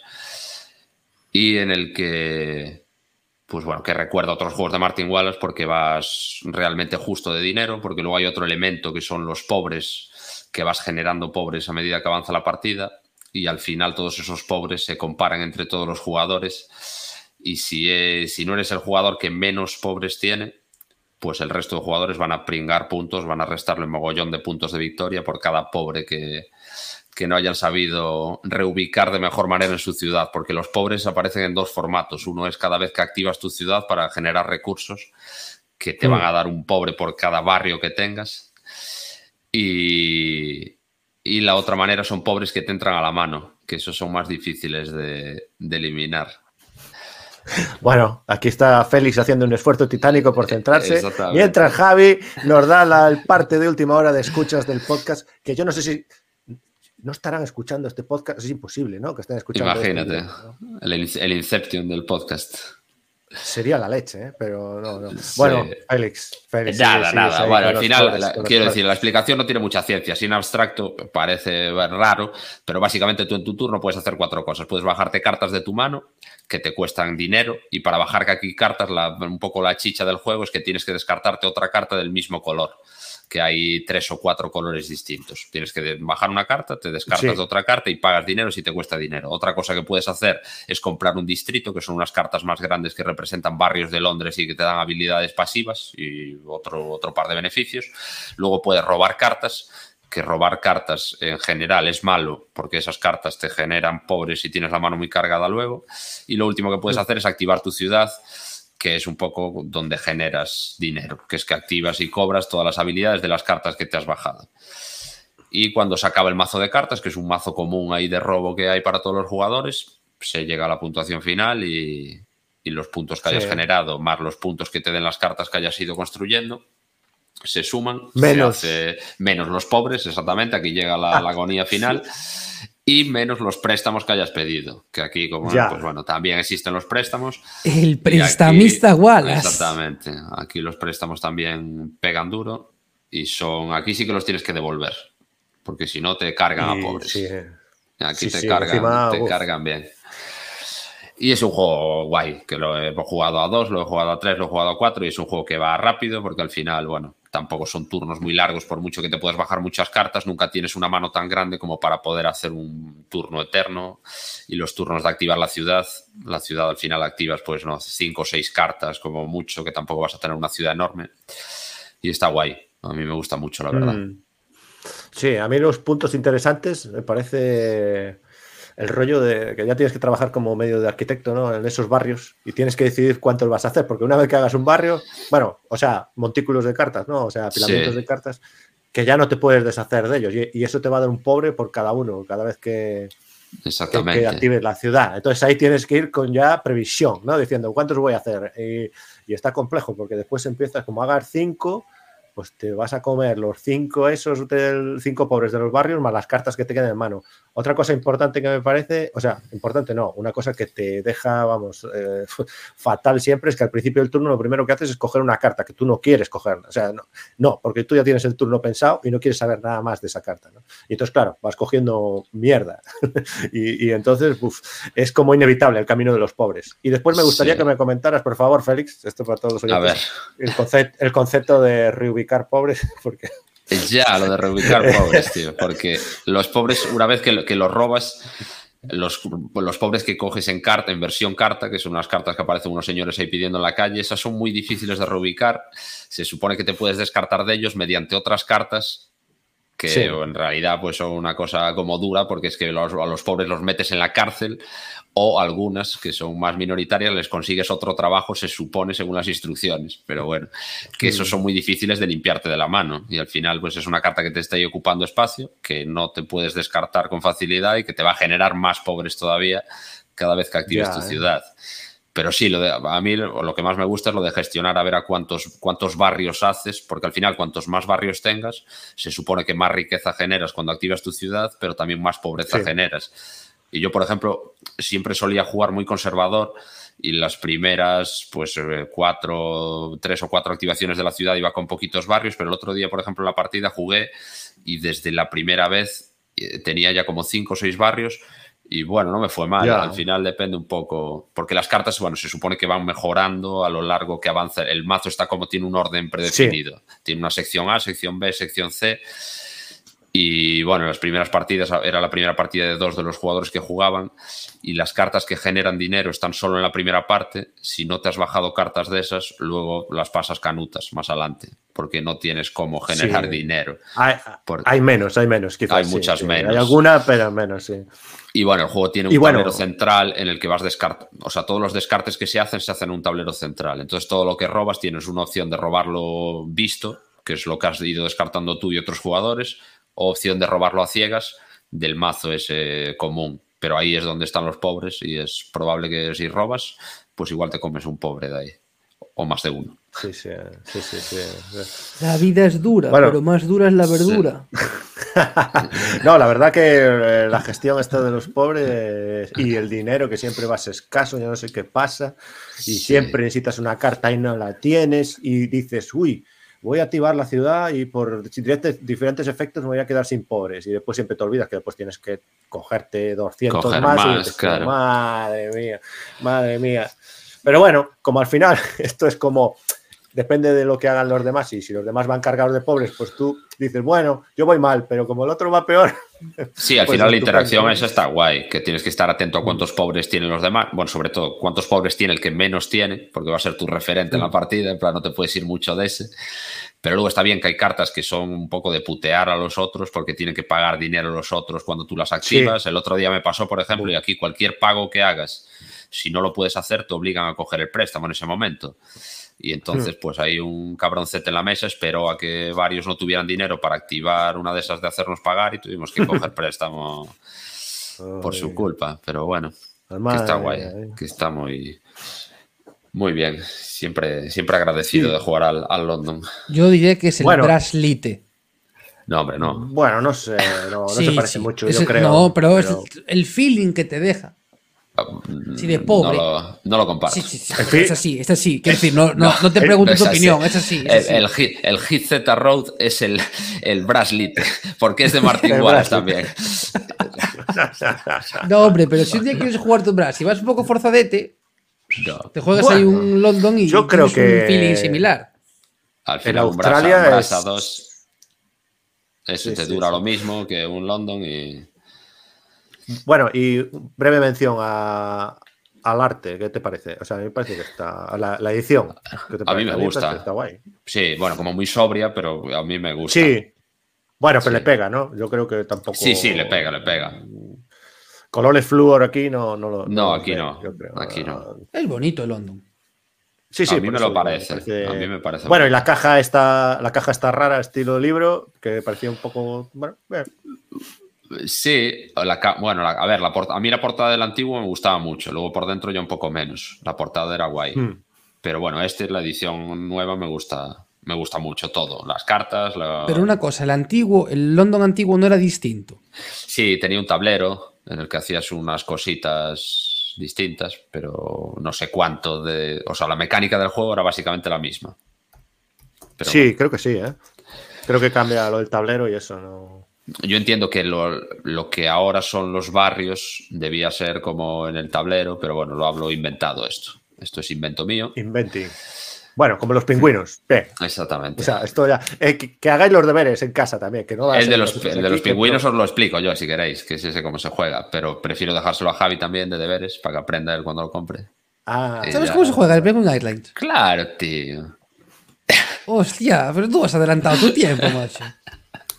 Joder, ya, me lo explicas mañana, entonces, qué bien. ya te digo que no, te lo leo. Hombre, léete, las dos páginas. Eh, ¿Sabes cuánto tiene de peso? 1.0. Pues ya sabes. Para mañana. Imposible. Te lo prometo. Te lo prometo.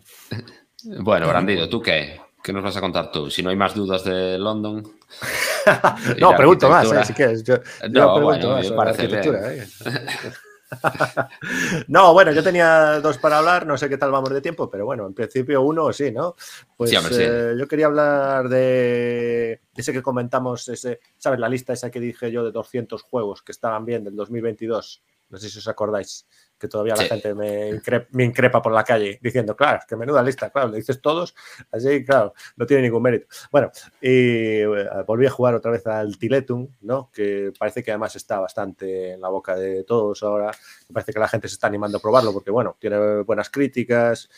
Eh, la verdad que el juego, bueno, hago una pequeña ficha que el Tiletum es del 2022. te voy a interrumpir un segundo, te voy a interrumpir un segundo porque no me voy a contener, no me voy a contener. Es el Tekken Ulite y te la han colado. Es lo que hay. es el Tekken Ulite y te la han colado. Las, las plataformitas esas, las mismas. O sea, te han colado hasta la misma ficha. O sea, terrible. Tastini, vete a dormir a otro lado. Es, Tastini, ¿no? El, el Tiletum este. A dormir con los Eurogamers Power. No lo, sabrás, no lo sabrás porque justo lo iba a decir. Entonces no lo sabrás. Ah, pues dilo, dilo. Perdón por, perdón por la interrupción. Es solo ese detallito de de Tastini todo con T. Y versión, y versión Lite, que es porque no trae el obelisco este estupendo. Porque es un poco más fácil, dicen por ahí. Yo, yo leo una frase y ya, me, ya ah, ah. Yo ya jugué 10 partidas al juego y solo he leído frases sobre él, así que. Ah, ya jugaste. Ah, bueno, bueno, estupendo. Jugué, no. sí, 10 partidas, leí 10 tweets del directo y ya está, 10 partidas jugadas. Ah, ya está. ¿Y qué tal los tweets? Yo, bueno, los tweets, en los tweets, ¿cuántos positivos? Yo lo que te puedo decir es que Directo, para mí, por lo menos salió a un precio agradable para el mundo actual. Vale, vale, vale. Pero no puedo recalcar nada más positivo, porque es más feo que pegarle a tu padre. O sea, tú le pegas a tu padre y está mejor que el Tiletum. Y después. Sí, ahora hablaremos. Em, eh, ahora... Y después el juego que te hagan ahí el refrito del Tekenu ahí. Regular. No, no, ahora hablaremos, ahora hablaremos, ya verás. Eh, pero sí, bueno, la verdad que los diseñadores son eh, Simone Luciani y Daniele Taccini que en este caso vienen de, No, pero vienen del Marco Polo. O sea, Marco Polo creo que ninguna duda, ¿no? Al final. entiendo que son juegos que igual no apetecen mucho, pero después que funcionan muy bien, ¿no? Y realmente es que este juego. Este juego está muy guay porque las mecánicas se engranan muy bien y está todo pensado como para buscar combos y estás todo el rato pensando en combos. Y entonces a mí me parece que es muy atractivo. Es verdad que, ¿qué pasa? Eh, que igual Tiletum y, y, aún menos mal que la portada. Sí, la portada está, bonita. Está bastante bien, ¿no? Porque verdad, después, es, después es verdad que abres el juego y es como todo muy todo muy monocromo, es muy, muy duro de ver, nada que agarrarse como para que te apetezca. Eh, por lo menos los dados son de colorines, aunque bueno, después es verdad que estás todo el rato preguntando de, de, qué dado es qué dado, porque es que hay algunos que son muy iguales y es complicado, ¿no? Pero sí, la verdad es que, y encima, como es un tema como muy abstracto, porque por ejemplo Marco Polo, yo creo que por lo menos tenía que la gracia de que, oye, ¿qué personaje te tocó? Pues me tocó este, que los dados no tienes que tirarlos. Dice, joder, pero un juego de dados que no tiene los dados, muy bien. O lo llevas a Marco Polo o al hermano tonto de Marco Polo, y eso, bueno, te da una narrativa interior que igual te anima a, después ya a, a, entrar un poco ya desde primeras, ¿no? Al juego. Lo que pasa que en este es verdad que tienes una especie de carromato que vas ahí llevando por las ciudades eh, y después tienes una especie ahí de, compás, o sea, de que, se supone que es el arquitecto que vas a construir unas catedrales que hay por ahí. Es muy curioso porque en este juego los, arquitectos no, construyen casas, construyen catedrales, porque las casas las hacen los de los carromatos. Y, eh, y, el juego sí estaba muy divertido, pero yo entiendo que hay poco a lo que agarrarse como para que Javi se pueda sentar a una mesa a jugar a esto. Igual a Félix tampoco le apetece mucho, pero he de decir que... ¿Qué? Que, bueno, a mí, a mí, a ver, Tastini me gusta y el Tekenu, de hecho, era un juego que me gustaba.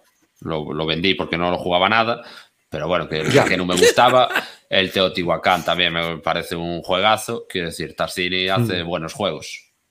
No hay, ahí no hay nada que objetar. Este no me llama. Y acabaron todos en la caja maldita. Pues sí, bueno, como el Brass también estaba en la caja maldita. Había dos. Había dos Brass en la caja maldita. y, el que, lo tocó el Brass, y el que lo tocó el Brass en la caja maldita grabó un vídeo dándole un abrazo a Álamo, yo, ¿sabes? Yo te pregunto a ti si probaste el Tekken, el Tekken a Javi Probé uno y no me acuerdo de cuál es, y es horrible. El que probé el Mayón, yo. El Mayón. ¿Cuál probaste? El Mayón. El Teotihuacán, entonces. Horrible, eh, sufrí. Pues el Teotihuacán es un juego que va como un tiro. Otra cosa es que te guste más o menos, pero como juego está perfecto. Quiero decir, es un juego con su rondel de dados, el, el minijuego de la pirámide es la leche, te podrá atraer más por una cosa por la otra, atraer menos por una cosa por la otra, pero como diseño... Sí que dicen que es el bueno, el que probé yo. Bueno, el bueno, y dicen del Zolkin también, que también es de él, que todo el mundo lo pone tremendo. Ah, es verdad, ese, lo quiero probar. El Zolkin lo quiero probar. Pues, pues di luego, ah, es que es como el Teotihuacán en barato con los engranajes. quiero decir. Déjame meterme con la peña, ya ver. No, yo soy sin, así. sin, probar, no te dejo meterte. Si lo pruebas y no te gusta, te dejo. Si no, no te dejo. Castigado. Yo, si me, yo si me leo un tweet, yo puedo ya sentar una opinión. Tú puedes, pero yo te increparé. Perfecto. Tú puedes, pero luego te caerán palos. Entonces, pues bueno, este, pues supongo que lo acabaré probando algún día, porque bueno, entre que no soy muy fan de los rondeles y tiene ahí el rondelillo de dados, pero bueno, también tampoco soy muy fan de los rondeles y el Sabica me gustó mucho. Entonces, ah, pues vale, eso te iba a decir. Eso te iba a decir, que a ver cómo te siento en un Sabica, entonces. Ya, ya, pero bueno, sí. Entonces este, pues bueno, algún día caerá. Es lo que dices tú, que bueno, a priori no atrae mucho nada de lo que estéticamente y hmm. temáticamente no entraría por ahí, pero bueno, que supongo que acabará, alguna partida acabará cayendo. Sí, a mí, a mí me gusta sobre todo que mm, me da esa sensación como, por ejemplo, el Five Tribes, aunque las mecánicas son totalmente distintas, aquí no, no hay que coger señores y ir colocándolos y tal, pero sí que tienes que estar como buscando el combo, o sea, lo que no solo lo más óptimo, sino quizás eh, la acción que te dé, o sea, el dado que te dé el combo mejor y que pues adapte a tu estrategia. Entonces es como puede generar un poco de análisis parálisis, ¿no? Pero yo creo que está muy divertido. Y después es como que en una ronda hay como unas acciones que son la leche de buenas y después el resto es como normalitas, ¿no? Entonces tienes que intentar eh, conseguir una de esas acciones, ¿no? Y entonces, claro, jugando al combo yo creo que eso es muy divertido. Es muy divertido. Ahora, entiendo que los problemáticas que tiene de atractivo. El atractivo es muy bajo, muy bajo, pero bueno, seguiremos aquí recordándolo a ver si alguien se acerca a él. Y yo creo que encima ni siquiera es demasiado pesado, yo creo que se entiende bien, se explica bastante bien. El setup quizás es... Por eso lo del Tekken Ulite.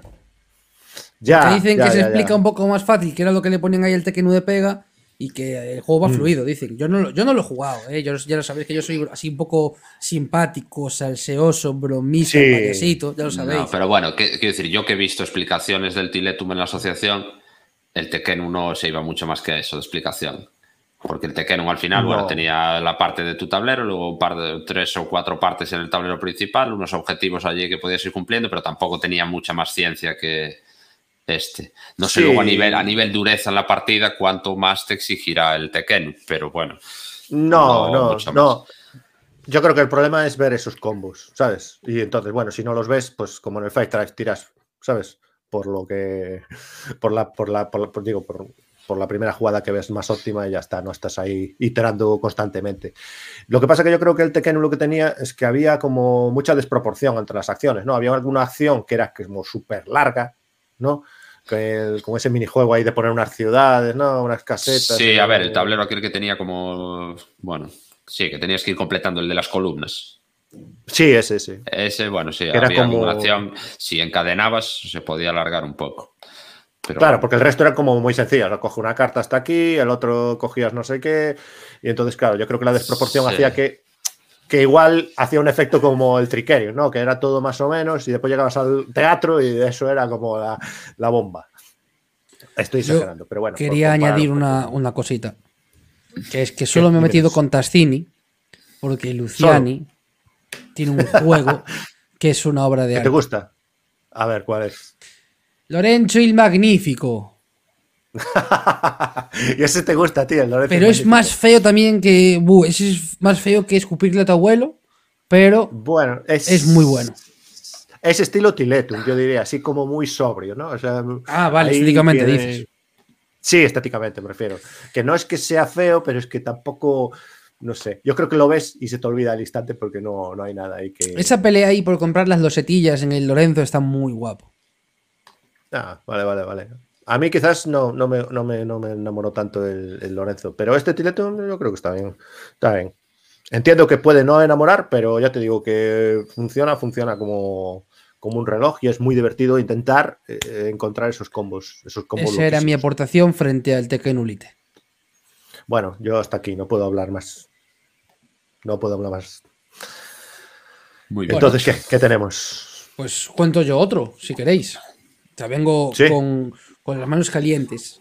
Hoy yo estoy así con juegos de poco bagaje. Les vengo a traer el party game definitivo después de los pingüinos locos. El de Crypto. Ojo. ¡Hombre! Increíble de Crypto. Que Maravilla. aprovecho para hacer ahí el jueguini. Ha entrado en el top 100 de la BGG. Hashtag, hashtag aviso al otro temita de antes. Y está en Hotness también. Porque hay ahí al parecer que va a salir otra expansión. Estuve leyendo. Ojito todo Sí. lo que se trae de novedades. Bueno, de. Bueno, ya- ¿Qué yo- es el de- Dime, dime, sí. dime. No, que yo había visto que va a salir una especie de versión aniversario, que no sé si traerá mm, material nuevo, pero Ah, algo así, A mí lo que me sorprendió, sí, a mí lo que me sorprendió es eso, yo te digo que quise comprarlo nuevo, pero nada, imposible, o sea, no está ni, ni se sabe nada de él. Pero en inglés sí, ¿no? Bueno, pero es que ese juego precisamente no creo que sea el mejor para comprar en inglés, ¿no? Hombre, un juego Bueno, de yo palabras, qué sé, tío. no, hombre, está, está claro que solo tienes que conocer el concepto principal, pero bueno, yo qué sé, yo por si acaso. No te obliga yo a dar las pistas en inglés. Quiero decir, Pero, si es, te pero es pone. igual, No. si tienes que traducírselo en alto a la gente de tu equipo o traducírselas por lo menos una Loco, de ellas. las palabras que, llega, so- que lleva es en plan casa. Bueno, quiero decir, pero obligas a que todo el mundo sepa inglés. Porque se lee en Sí. secreto. Pero está, está la opción, es lo que quiero decir. Está la opción. Bueno, ya está la opción. Sí, también el Just One lo puedes jugar en inglés. Pero juégalo en inglés.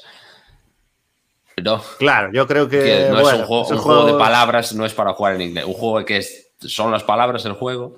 Vale, vale, sí, que no es el caso perfecto, pero que está ahí la opción. Está ahí. Sí, bueno, y hacértelo tú también. pero- Gracias, gracias, Javi. No. Gracias, gracias por este consejo. Pero es, es ir a fuego por mí. Vete Te con tu ganaste. Tekenulite por ahí. Te lo ganaste. Me escribió Tastin y me dijo, pero ¿y este indigno con el que te comunicas? Vete por ahí con tu Tekenulite. Bueno, de cripto, juegos de verdad traigo yo. De cripto, un juego a dos equipos. Eh, puede jugarse. dicen que hay un modo para jugar a tres jugadores. Dice por ahí la gente que yo eso me parece raro. No me lo he leído, solo digo eso. Y Pero en Twitter, ¿qué dicen? eh, En de Twitter no, eso, no sale nada. No, no No. investigué por Twitter. No, Pero bueno. eso, Ah. hay un modo ahí a tres jugadores y hay un modo normal ya, de cuatro para adelante, ¿no? En el que formaréis dos equipos y disfrutaréis de la partida. Es un juego en el que trataremos de acertar el código del equipo rival. Ese código lo van a formar cuatro palabras que son ocultas para tu otro equipo, o sea, para el, para el equipo rival, perdón, y que solo, eh, y que solo vas a poder eh, saber el código primero tú. Es que es un juego muy difícil de explicar, ¿eh? Es, muy fácil de jugar, pero muy difícil de explicar. Y todo el mundo Pues- está de acuerdo pues no esto. Pues no, no no lo voy a intentar, no lo voy a intentar. Vale, solo vale, quiero vale. añadir, solo quiero añadir que hay que usar el relojito. Hay que usar el relojito porque si no, eso es trampa. El nazi del relojito. Hostia, a ver, me puedo ir a hacer un café con alguna gente.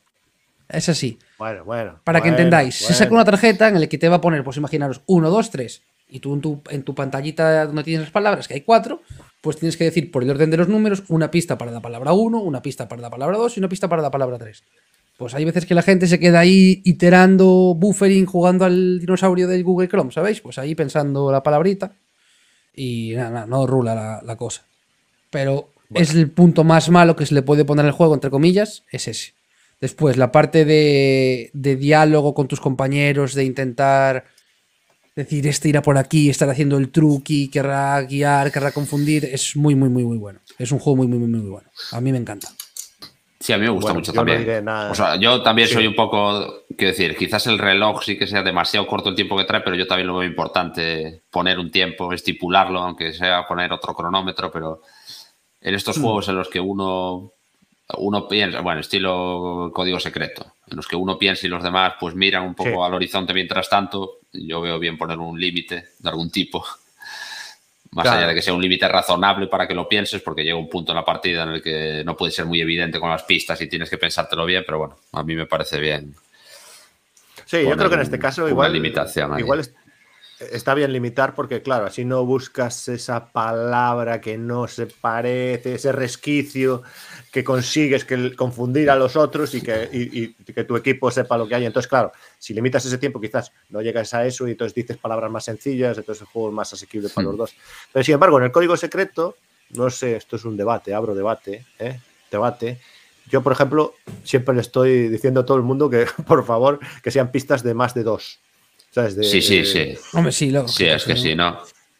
es, que, es, que, hombre, yo entiendo que a veces es muy complicado, ¿sabes? Pero yo qué sé, pues tírate un poco a la piscina. O, sí, a ver, yo entiendo que la gracia del juego es jugárselo un poco ahí.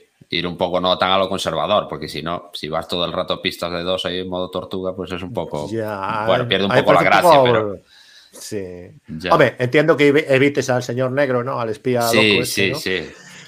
Pero, hombre, fuera de ahí, pues, oye, pues, uh, no sé, deja un 5, un 6, ¿no? Deja que fluya, ¿no? Después que ya decidan cuántos acertar. Pero bueno, esto es otro juego. Bueno, cerrado debate. Javi, sigue con tu de cripto.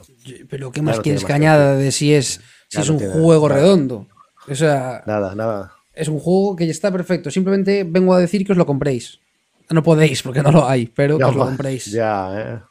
Bueno, yo me lo compré en Wallapop, no tuve problema, pero es verdad que no había muchos. Y por suerte no estaba nadie especulando con él, estaba a un precio normal. La especulación que últimamente está seria. Uy, pues yo igual con este juego no me importaría, o sea, si no lo hubiera, pues igual pagar un poco más no me importa, porque es un juego muy bueno, tipo party que lo enganchas en cualquier lado, te da para jugar hasta 8 si te aprieta, o sea, bueno, no sé, a mí me parece fantástico.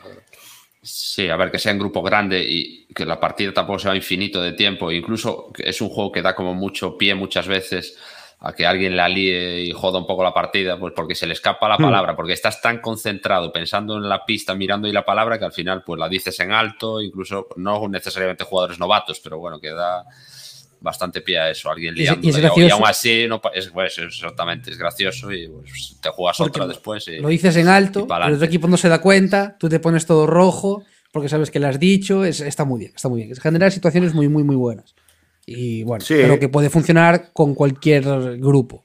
Sí que es cierto que en, en realidad tiene un pelín de profundidad, aunque no lo parezca. Es muy sencillo de reglas. Explicarlo es difícil, pero es muy sencillo, pero creo que hay que tener la cabeza un poquillo despierta para jugarlo bien, porque si no va a durar muy poco. Sí. Igual el mayor problema que puede tener es que se te puede ir de tiempo, ¿no? Si esto avanza, avanza. Pero claro, es que se generan tantas risas y tantas, tanta gente que falla, que no sé qué. O sea, es tan bueno el tiempo que pasas que la verdad yo creo que merece la pena siempre. O sea, no tengo ninguna duda, vamos. Supongo que para gustos colores, pero bueno, a mí me parece estupendo. Y de hecho, no entendía cómo ese juego tardé mucho en comprarlo porque nunca lo veía en tiendas, porque debe ser que se debió agotar hace ya años y no sé. debe haber algún problema con la licencia, el acuerdo, lo que sea que tengan, y pues no va. No sé, no sé. O igual quieren sacar el nuevo ahora y lo estaban. Sí, ¿no? si, sabía que lo iban a sacar, igual estaban esperando, pues ni idea. Hmm. Sabe Dios. Bueno, eh, Félix, ¿nos cuentas tú Venga, más? os cuento yo uno que jugamos el fin de semana pasado en la asociación, que bueno, jugó Tajes conmigo y jugamos unos cuantos más al Rising Sun. Juegazo. Rising Sun, que es un juego de la trilogía de Eric Melan de control de área. De, Juegazo. De tíos en un mapa, como dicen en inglés, dudes on a map, de ese estilo de juego. ¿Ah, Bajarte ah, mil minis. Una, definición bastante precisa. En este te bajas monstruos también, pero, pero sí, es un juego de 2018, eso, el diseño es de Eric Melan, el artista es Adrian Smith, que es el que ha ilustrado toda la trilogía del Blood Rage, Shank y Rising Sun. Jugadores de 3 a 5 y con expansión hasta 6. Duración de 90 a 120 minutos, dureza 3,29, lo es de Cool Mini or Not y aquí en España los sacados Modé. Y ahora, después de la subida de precios, está PVP 109,99 que originalmente era de estas cajas grandes de Asmode que costaban 100 euros, pues ahora 10 hmm. más, aunque este en concreto, como ya no es de los últimos que han salido, pues bueno, hay por ahí ofertillas de, tiendas que lo saldan de vez en cuando y, bueno, que lo saldan, que está pues bastante más barato de, precio. Yo a este le llamo los chinos maquineros, aunque sean japoneses, yo le llamo los chinos maquineros, porque meten bastante máquina, ¿eh? Porque lo leíste en Gracias, Javi. No, eso fue mi maravillosamente. ya, te, ya te llamaremos, Javi. Gracias. Pues bueno, este es un juego de control de, de, mayorías, básicamente, en el que cada uno lleva un clan japonés al que los dioses le reclaman que hay que llevar Japón de mejor manera porque aquello está siendo un sin dios. Y entonces se juega a lo, largo de, a lo largo de tres rondas a ver quién es el clan que consigue más puntos de victoria al final de, esas tres rondas que representan tres estaciones en un año. Al invierno siguiente los dioses vuelven allí a valorarte, a ver si eres un clan digno de, de llevar Japón. Y bueno, es un juego que a nivel artístico es la, la leche y si te llama el tema pues aún más y que tiene un componente de, de negociación, porque tienes que aliarte con, con, otro jugador, aliarte o no, porque es voluntario. Al principio de cada estación hay una ceremonia del té en la que te puedes aliar con otro jugador y negociar, que es un componente que los otros dos de la trilogía no tenían, ni el Blood Rage ni el, ni el Ankh. Mm. Y, y bueno, dependiendo de la alianza, pues sacas unos beneficios, que es que en el sistema de selección de acciones que tiene, que tú a lo largo de la estación vas seleccionando acciones entre unas losetas, que tú vas cogiendo tres y eres el jugador activo, eliges una de ellas y haces una de las cinco posibles acciones. Y tanto tú como el jugador que está aliado contigo os lleváis un beneficio respecto a todos los demás jugadores que hacen la acción, pero una acción un poco, un poco peor que la acción esa con bonificador. Y con estas acciones, pues lo que vas haciendo es bajarte miniaturas al mapa, comprar mejoras tanto de pues mejoras para tu, las miniaturas de tu clan, como comprarte unos monstruos gigantes que, que dan mucho miedo, pero que luego, bueno, no son tan, tan fieros como los pintan, porque te los pueden matar pues con la misma facilidad más o menos con la que te matan a cualquier otra miniatura. Puedes también llevarte beneficios si tienes mayoría de fuerza en determinadas provincias Puedes también mover a tus miniaturas por el mapa y construir nuevas fortalezas, que es con lo que te bajas a nuevas miniaturas al mapa. Puedes ir a rezarle también a unos dioses que te dan unos beneficios entre en distintas fases durante la estación. Y luego al final de toda esta selección de acciones que ocurre como seis o siete veces durante cada estación hay una fase de batalla que hay batallas en determinadas provincias. Dependiendo del número de jugadores que juegues hay batallas en más provincias o menos no necesariamente en todas y un poco lo más curioso del juego, lo que más me suele gustar a mí, porque bueno, la trilogía esta, mi favorito va variando dependiendo un poco de la época. Este mm. está muy arriba y una de las cosas que más me gusta es el sistema de lucha, que es un sistema con unas pujas ocultas que tú pujas a distintas acciones detrás de una, de una pantalla, pujas con unas moneditas que has ido consiguiendo a lo largo de la estación. Y el sistema de pujas, tú puedes elegir entre pujar a tres acciones distintas, básicamente. Exactamente, puedes decidir sacrificarte si ves la batalla muy mal, puedes decidir secuestrar a una tropa del jugador rival, puedes decidir también contratar a unos mercenarios que son los Ronis que te van a ayudar en la batalla. Y bueno, lo curioso, tú haces la puja, si ganas, pues eres, eh, te dan la opción de realizar esa acción, pero lo curioso es que quien gana la batalla, todas las monedas que pujó las tiene que repartir entre los, entre los perdedores y los perdedores directamente las monedas que pujaron las pierden. Pero bueno, la gestión esa de, en qué turno va tu batalla, en el orden de batallas, dependiendo de a ver si quieres ir a perder una batalla para cobrar dinero del ganador, para tener luego más dinero en una batalla que viene después que te interesa más. Porque bueno, ir ganando batallas en las provincias lo que te da básicamente es un, una colección de distintas provincias que al final te, te bonifica con mogollón de puntos al final de la partida. Pues si tienes tres o cuatro provincias distintos son 10 puntos más, si tienes eh, cinco o seis son 20, si tienes siete o más son 30 puntazos más, que son una, una barbaridad de puntos. Entonces a ti te interesa ir a diversificar entre provincias. Y... Y sabéis quién ganó el otro día, ¿verdad? Javi el Bailongo. ¿Qué dices? ¿Qué dices? Efectivamente, se hizo ahí una colección de monstruos, le dejamos comprar la carta que daba puntos por monstruos y se forró. Y gané con los azules, chaval. gané con los azules. Los rotos. Bueno, pero los azules aquí, los azules aquí tampoco. Los rotos. Los ah, azules malos son los... Hay un hilo, un hilo en la BGG de un usuario que se llama Tastini, que dice que los rotos de este juego son los azules. Tastini habla mal de ti en BGG. No, sé yo si Tastini se dedica a jugar a juegos buenos. Tastini habla mal de ti. No sé yo, no sé yo, no sé yo. es broma, Tastini, te respeto, te quiero. I love you. Pero bueno, que, que, es un juego que lleva un mogollón de partidas, a menos es un juego que va de tres, que bueno, eso, de tres para arriba, porque como tiene la fase esta de negociación, es un juego que he hecho en falta muchas veces que tenga un poquito más de esa negociación que vende, porque al final tú al principio de la estación tú dices, pues venga, voy contigo.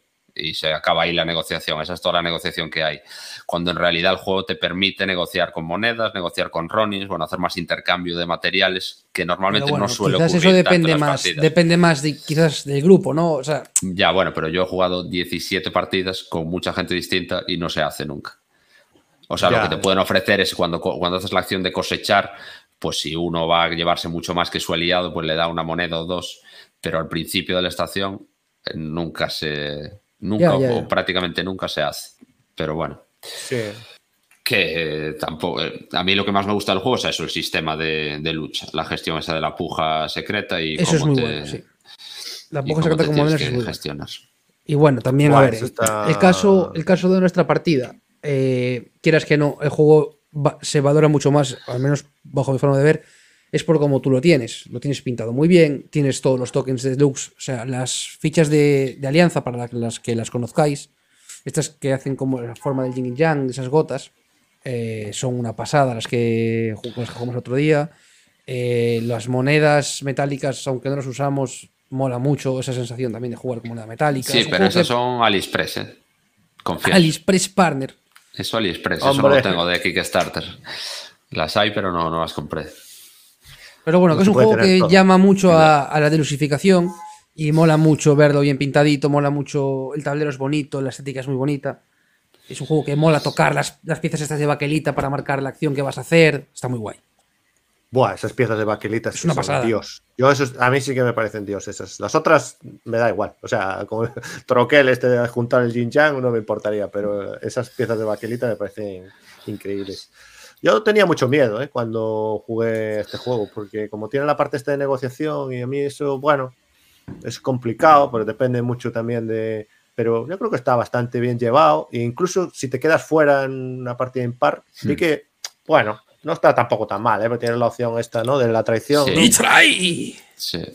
sí. pero bueno, que la gestión yo creo que eso es un poco lo que dices tú, que como que no te obligan necesariamente a negociar ni a estar ahí gestionando el acuerdo que mm. tienes. Bueno, tú la haces y de hecho, tiras, para adelante. Sí, de hecho, las partidas que jugué, no sé si fue una o dos, la negociación no, era muy rápida. Decía, oye, nos haríamos tú y yo y ya está, venga, pues ya está, no había mucho más ahí. Y después está, está muy simpático, lo, claro, es que lo de la, batalla me sorprendió mucho, la verdad. Ese juego de qué hará este, qué no hará, le pongo aquí, y además como va por un orden. Aunque tenga más monedas que tú, tenga 200.000 tropas más que tú, aún puedes sacar, salir tú beneficiado de esa batalla, aún perdiendo vale, no te lleva la loseta de la provincia, pero, o sea, me gusta ese que, no esté todo en absolutos, ¿sabes? No te va a machacar ni. No, y además que tienes que tener cuidado, porque ¿cuántas batallas hay en cada ronda? Unas seis. Pues depende del número de jugadores, sí, son, ah, son 5, 6, 7, va creciendo. depende del número de jugadores. No es ninguna broma, porque hay muchos factores que, que influyen ahí. Influye mucho en cuántas batallas estés dentro. Influye mucho las figuras que tengas y los bonus que tengas de entrada de guerra influye mucho donde tengas los monjes estos a rezar allí porque te va a dar un bonus cada vez que haya la, el simbolito este en el tablero. Es que hay muchas cosas en realidad. Es bastante estratégico el juego. Mola muchísimo. Sí, sí, sí. La verdad que me, me, sorprendió muchísimo. Yo pensé que sería típico juego de control de áreas ahí, de machacar a que va primero y tal, pero es como todo es distinto. Nadie va sobrado, ¿no? Porque tampoco tienes tantas minis dentro, ¿no? Y es complicado, monjes tampoco va sobrado, y ya con que ponga un monje a rezar uno, claro, si le empatas no te lo llevas, ¿no? El track, este, el track este de honor es clave también. Es bueno, el de honor es, te deja siempre... Sí, sí la pelea esa es importante también, que el honor decide, es un track que decide todos los desempates del, del juego, se decide respecto a cuánto de honorable seas y hay varias maneras de subir y bajar y el que esté más arriba pues gana los empates, todos los que haya, cualquier empate que haya en el juego lo gana él. Y, siempre que miras te patea, te patea el culo el honor, siempre está la verdad siempre que, lo miras. Esa trilogía, si podéis probarla, os recomiendo que la probéis porque me, Ankh me parece brillante a dos jugadores. Blood Rage me parece brillante como juego un poquito más sencillo de pegarse piñas más caótico. Eh, y este, eh, Racing Sun, me parece brillante como un juego de estrategia, de pelea, eh, que se tiene, para mí, de así de como de combate, de control de áreas, bastante estratégico, creo que es el que más me gusta. El Blood, o sea, el, perdón, el Racing Sun. así como juego caótico, llamémoslo de escaramuzas, que no es el, no es el caso, pero para, para, decirlo así un poco más bote y pronto, el Blood Rage tiene un poquito menos de carga estratégica para mi gusto. No llevo suficientes partidas tampoco como para decirlo con mucha propiedad. Y el Ankh sí que me gusta mucho eso que aporta a dos jugadores, ese, ese ajedrez que se forma. Sí, a ti el Brandido, no te había gustado mucho, ¿no? La partida que echamos. No, no, o sea, no, no, no, no me disgustó. Lo que pasa que, claro, ahí ya, por ejemplo, un jugador con experiencia que controla muy bien qué hacen todas las cartas. Yo no, no, me sabía las cartas y, claro, hay mucha diferencia porque dependiendo de los territorios que estés, pues claro, es mucho ya más estratégico, ¿no? Entonces, hmm. bueno, no está tan equilibrado todo como, porque claro, el Racing Sun parece todo muy caótico, pero está, o sea, si no lo equilibra un jugador, lo equilibra otro, o sea, no hay ninguno que esté muy suelto, ¿no? Y, en, y por ejemplo en el Lank vi que, que bueno, que ahí... Yo creo que es más difícil el Lank que el, que el Racing Sun en realidad. Sí, el Lank, yo que sé, un jugador experimentado, hombre, siempre tiene ventaja, pero yo creo que en el Lank aprovecha más esas sinergias de las lo cartas. De cómo mejorar el tablero es muy importante en el Lank, lo de cómo o sea, lo de, no cómo, lo de cuándo usas cada carta, en cuántas batallas te metes, en dónde colocas cada ficha, porque cada ficha donde la coloques depende de la carta que vayas a querer usar en la batalla, vas a poder hacer una cosa u otra. Los templos. bueno, bueno, eh, quiero decir, en cualquiera de los tres juegos, cuantos más jugadores haya, por mucho que sea el Lank que tienes la misma baraja de cartas, ahí es eh, mucho más caótico inevitablemente. Porque se te meterá más gente ahí en la batalla que te puede desbaratar por muy bien gestionado que tú lo tengas si se te vienen tres a la provincia que tú querías, pues seguramente te vayan a joder. Y eso pasa en cualquiera de los tres. A menos jugadores, claro, pues bueno, puedes controlar mejor, pero. Pero bueno, respondiendo a la pregunta de Félix, sí, yo qué sé. Ank, por ejemplo, estaría el tercero de los tres, pero bueno, también no he jugado una partida, o sea, tampoco no podría. Ya haremos un, especial Navidad hablando de la trilogía de Eric Emelang. Sí, yo eso, yo lo que 2024. depende, depende, del día. Depende del día, uno u otro. Racing Sun, Ank, Blood Rage, para mí ese es el orden. Y Racing Sun y Ank están ahí peleando bastante. Yo, yo el Ank tercero seguro. Depende de los otros dos y primero segundo. El Ank tercero. Mira, como Félix, ¿eh, Javi? Luego la gente dice que mis opiniones son las buenas. ah, bueno, ya, claro, claro. Ahí estás, ahí estás. Traéis aquí el Tekenulite. ¿Y el último qué? El Tekenulite. Pues no sé, entramos en tiempo, no se va a aburrir la gente, se está yendo ya. No, este era, este era el último. Ah, no, queda uno, ¿no? Queda uno, no, pero Javi está cansado ya. No, pero, no, no, lo nombramos rápidamente. Cuéntalo, cuéntalo, claro. Sí, sí. No, lo, lo nombramos rápidamente. Que además yo quería saber semana... que me había olvidado. Dinos, dinos. Claro, claro, que esta semana tuvo así, eh, estos días tuvo bastante hype.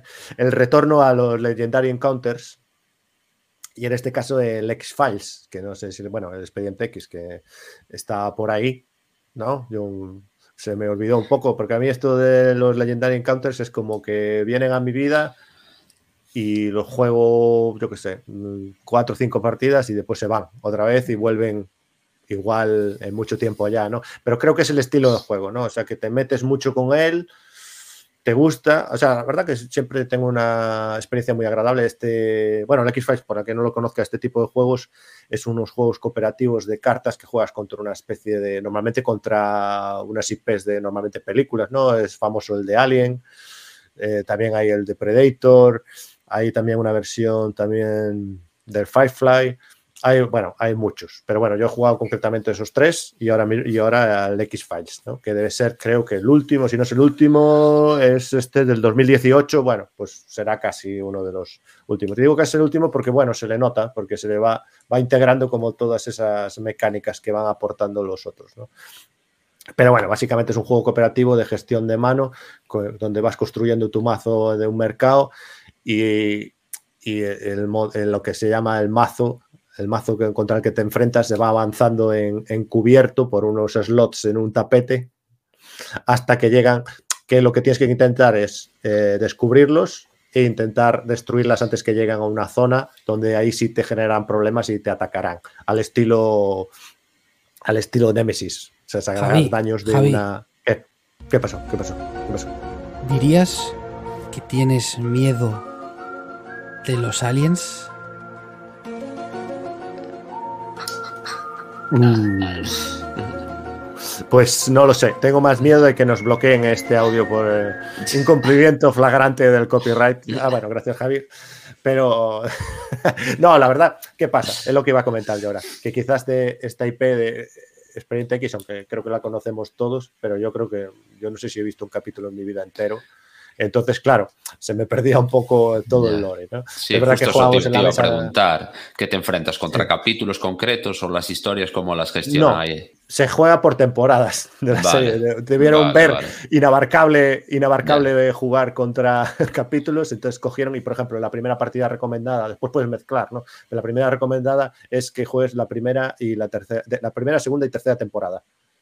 Y entonces te haces como un macito de la primera, de la segunda, de la tercera y un enemigo final que pones al final. Que además, como es eh, al azar, te puede tocar cualquier cosa. Ah, bueno. ¿Sabes? Nada.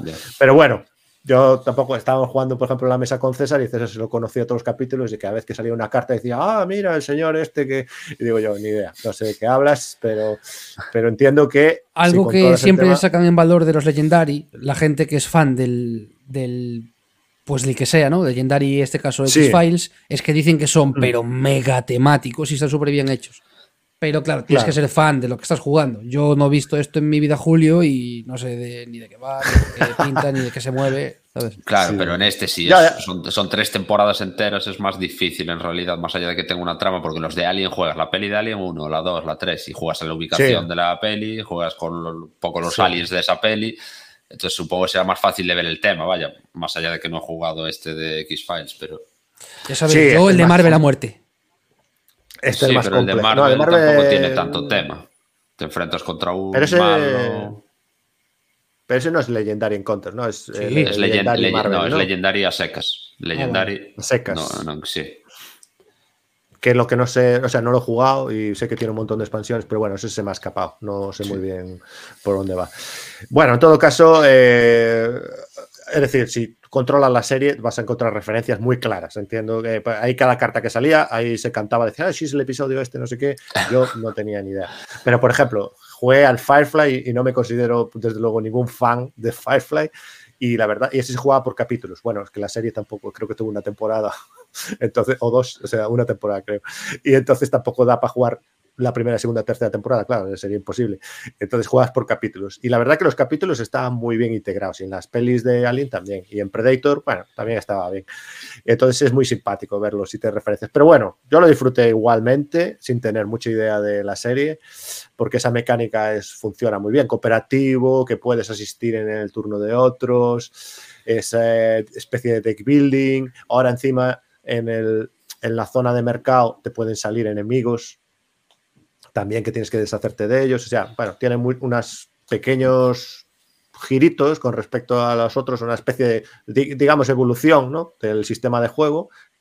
Y entonces yo creo que es bastante atractivo. Y encima, una gran decisión, porque estaba mirando aquí para ver quién era el artista en la ficha del juego, pero no existe, porque claro, por una vez han decidido coger imágenes de la serie y dejar de hacer eh, quizás lo peor que tiene los otros juegos, que es unos, unos o sea, que yo siempre estoy muy a favor de que haya diseños de, las, de las cosas, ¿no? Y dibujantes, ilustradores, pero los de Alien son como muy. Yo el de Alien lo he acabado queriendo porque me gusta mucho el juego, pero sí que es cierto que el arte. Uf. Sí, sí. el estilo ese ¿eh? comiquero deja un poco que, que desear. Un poquito pocho. Que, yo creo que, lo prefiero a fotos. Yo, yo, lo prefiero a fotos. Lo de las fotos, por ejemplo, he visto alguno con fotos y bueno, me parece un poco cutre. Más allá de que sí, son fotos de la serie, me parece un poco print and play mira, raro. Mira, mira que yo, sí, que yo estoy contigo, ¿eh? que cuando veo un juego con fotos de lo que sea, de la peli o tal, digo yo, buf, qué cutrada, no sé qué, como puede ser Galáctica, ¿no? Que te da, te echa un poco para atrás y digas tú, buf, pero ¿por qué? Pero claro, después viendo la otra versión, que es la de estos ilustrando a alguien, dices, uy, pues casi prefería que me pusieras unas fotitos, porque... Y entonces, bueno, está bien. ¿Qué pasa? Que carísimo.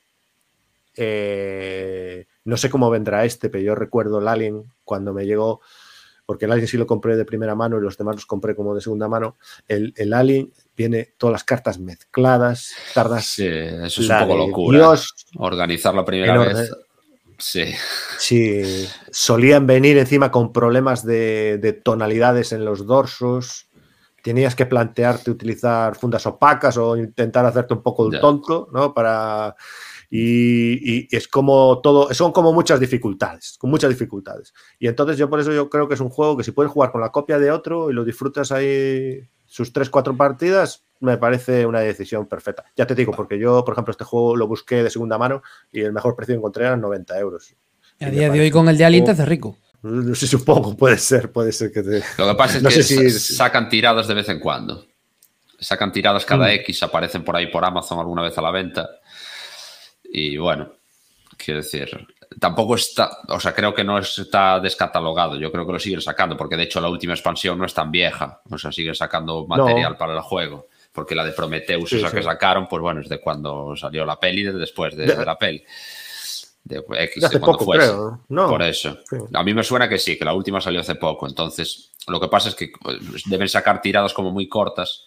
No sé si lo hacen con todos los demás, con todas las demás IPs que lleven, pero bueno, con la de Alien pasa eso, que salen por ahí de vez en cuando, unos pocos. Y pues si te interesa hay que correr, porque si no sí que se agotan y luego hasta X tiempo Ya. después no, no vuelven. Pero bueno. Bueno, lo bueno, lo bueno es que salen fácil de tu estantería, ¿sabes? O sea que Sí, eso no, no te importe, no te importa hacer la inversión porque lo querrá alguien Sí. después. Entonces, bueno. por Yo lo jugué en tabletop y pues, a mí me gustó el Alien bastante. Me gustó bastante. Bien, correcto. Sí, no, no, Bien. no, no, divertido, lo pasas bien. ¿Qué pasa? Que después, una vez que te pasas ya las. Por ejemplo, para mí, eh, yo entiendo que igual haya- habrá gente que le guste repetir y ver si le sucede otras, porque bueno, eso se da una cuestión de combinatoria que pueden salir, no entran todas las cartas y a veces, bueno, cambia un poco. Pero bueno, yo en cuanto me pasé las pelis, pues dije, mira, pues me aburrí un poco del tío, mira, pues a otra cosa. Y claro, no lo vas a dejar. Hombre, puedes, puedes dejarlo en tu balda descansando, Sí. pero bueno, no sé, es el típico juego que no recomendaría, la verdad. Pero Sí, bueno, sí, a ver, cada uno. eh, Eso, yo porque soy fan de Alien y ahí está, y lo he jugado y lo seguiré jugando y he repetido misiones y repetido. Y de hecho tiene variantes de juego que no, me no he probado porque, bueno, el juego me sigue pareciendo bien como está, pero tiene la variante de que uno lleve a la reina, tiene la variante Ya, de, las- de los objetivos ocultos, tiene la variante no sé qué, bueno, cosas de las expansiones y tal. Pero bueno, a mí me, me gusta. Es un deck building muy sencillo, pero por lo menos las pelis de Alien las traslada súper bien. Quiero decir, Sí. luego el resto ya. Pues, entiendo ese que es lo que dices tú, Brandido, que tienes que ser un poco fan de la Sí. licencia que, de la que trate, porque tengo claro que si juegas al de Predator, que no tengo ni idea de Predator, pues me quedaría pues igual que al principio, ni fu ni fa, pero pues Bueno, pero algo así, la mecánica del juego en sí es sí, eso ¿no? sí, Aunque eso sí, sí. Igual para un rato, y- pero claro, si encima tienes enganche con, la, con, la- con lo Claro. que es eh, la narrativa, pues mucho mejor. Y bueno, esto es, ¿eh? Esto es. Ahora lo Muy importante. bien. Félix, ¿lo has pasado bien? regular, ¿eh? porque dijiste unas cosas, tío, que me voy a tener, bueno, hoy me va a costar dormir, ¿eh? ¿Qué dije? Me metí Que con si Tastini solo. Que si el billón de Sam bonito, que si el otro Tastini no sé qué, que si el otro Lite, que si leí en Twitter, que si no sé cuánto. Me cago en la leche, tío. Vaya mueve cubos que estás. Cago en Dios. Yo con mis minis todas pintadas, mueve cubos, te voy a dar yo a ti mueve cubos, pinta ya de una vez que compraste las pinturas para algo, me cago. La en gente, la gente no ve la foto. O sea, el rollo es, como no nos hemos visto todavía, tengo aquí despabilado un Anki y un Excite aquí para decorar y los, do- los dos sin pintar ahí, todo grisáceo. Baf, vaya desastre. Javi, ¿tú Ya, qué tal lo pasaste? bien. Ah, bien, bien, bien, bien. Buen rato. Sí, muy bien. No explicamos los juegos tan bien como, como Félix, pero espero que a la gente. Bueno, le pero no voy a divertido. explicar sin abstracto, yo me vuelvo loco, ¿eh? Eso sin Ya, el ya es tablero complejo. delante. Pues yo Hay que- espero hay que aprender. que la gente que nos haya escuchado lo haya pasado también como me lo he pasado yo metiéndome con Tastini. Desde aquí le, le mando un saludo, un corazoncito y que no se fíe nunca de la gente que senta cátedra con opiniones de leyendo hilos de Twitter, ¿vale?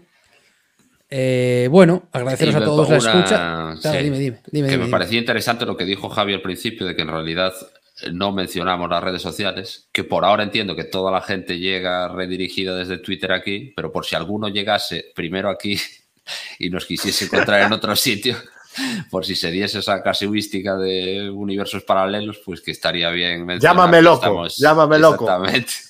Vale, sí, pues mira. Para los que os interese, las que os interese, los que queráis. Twitter está funcional.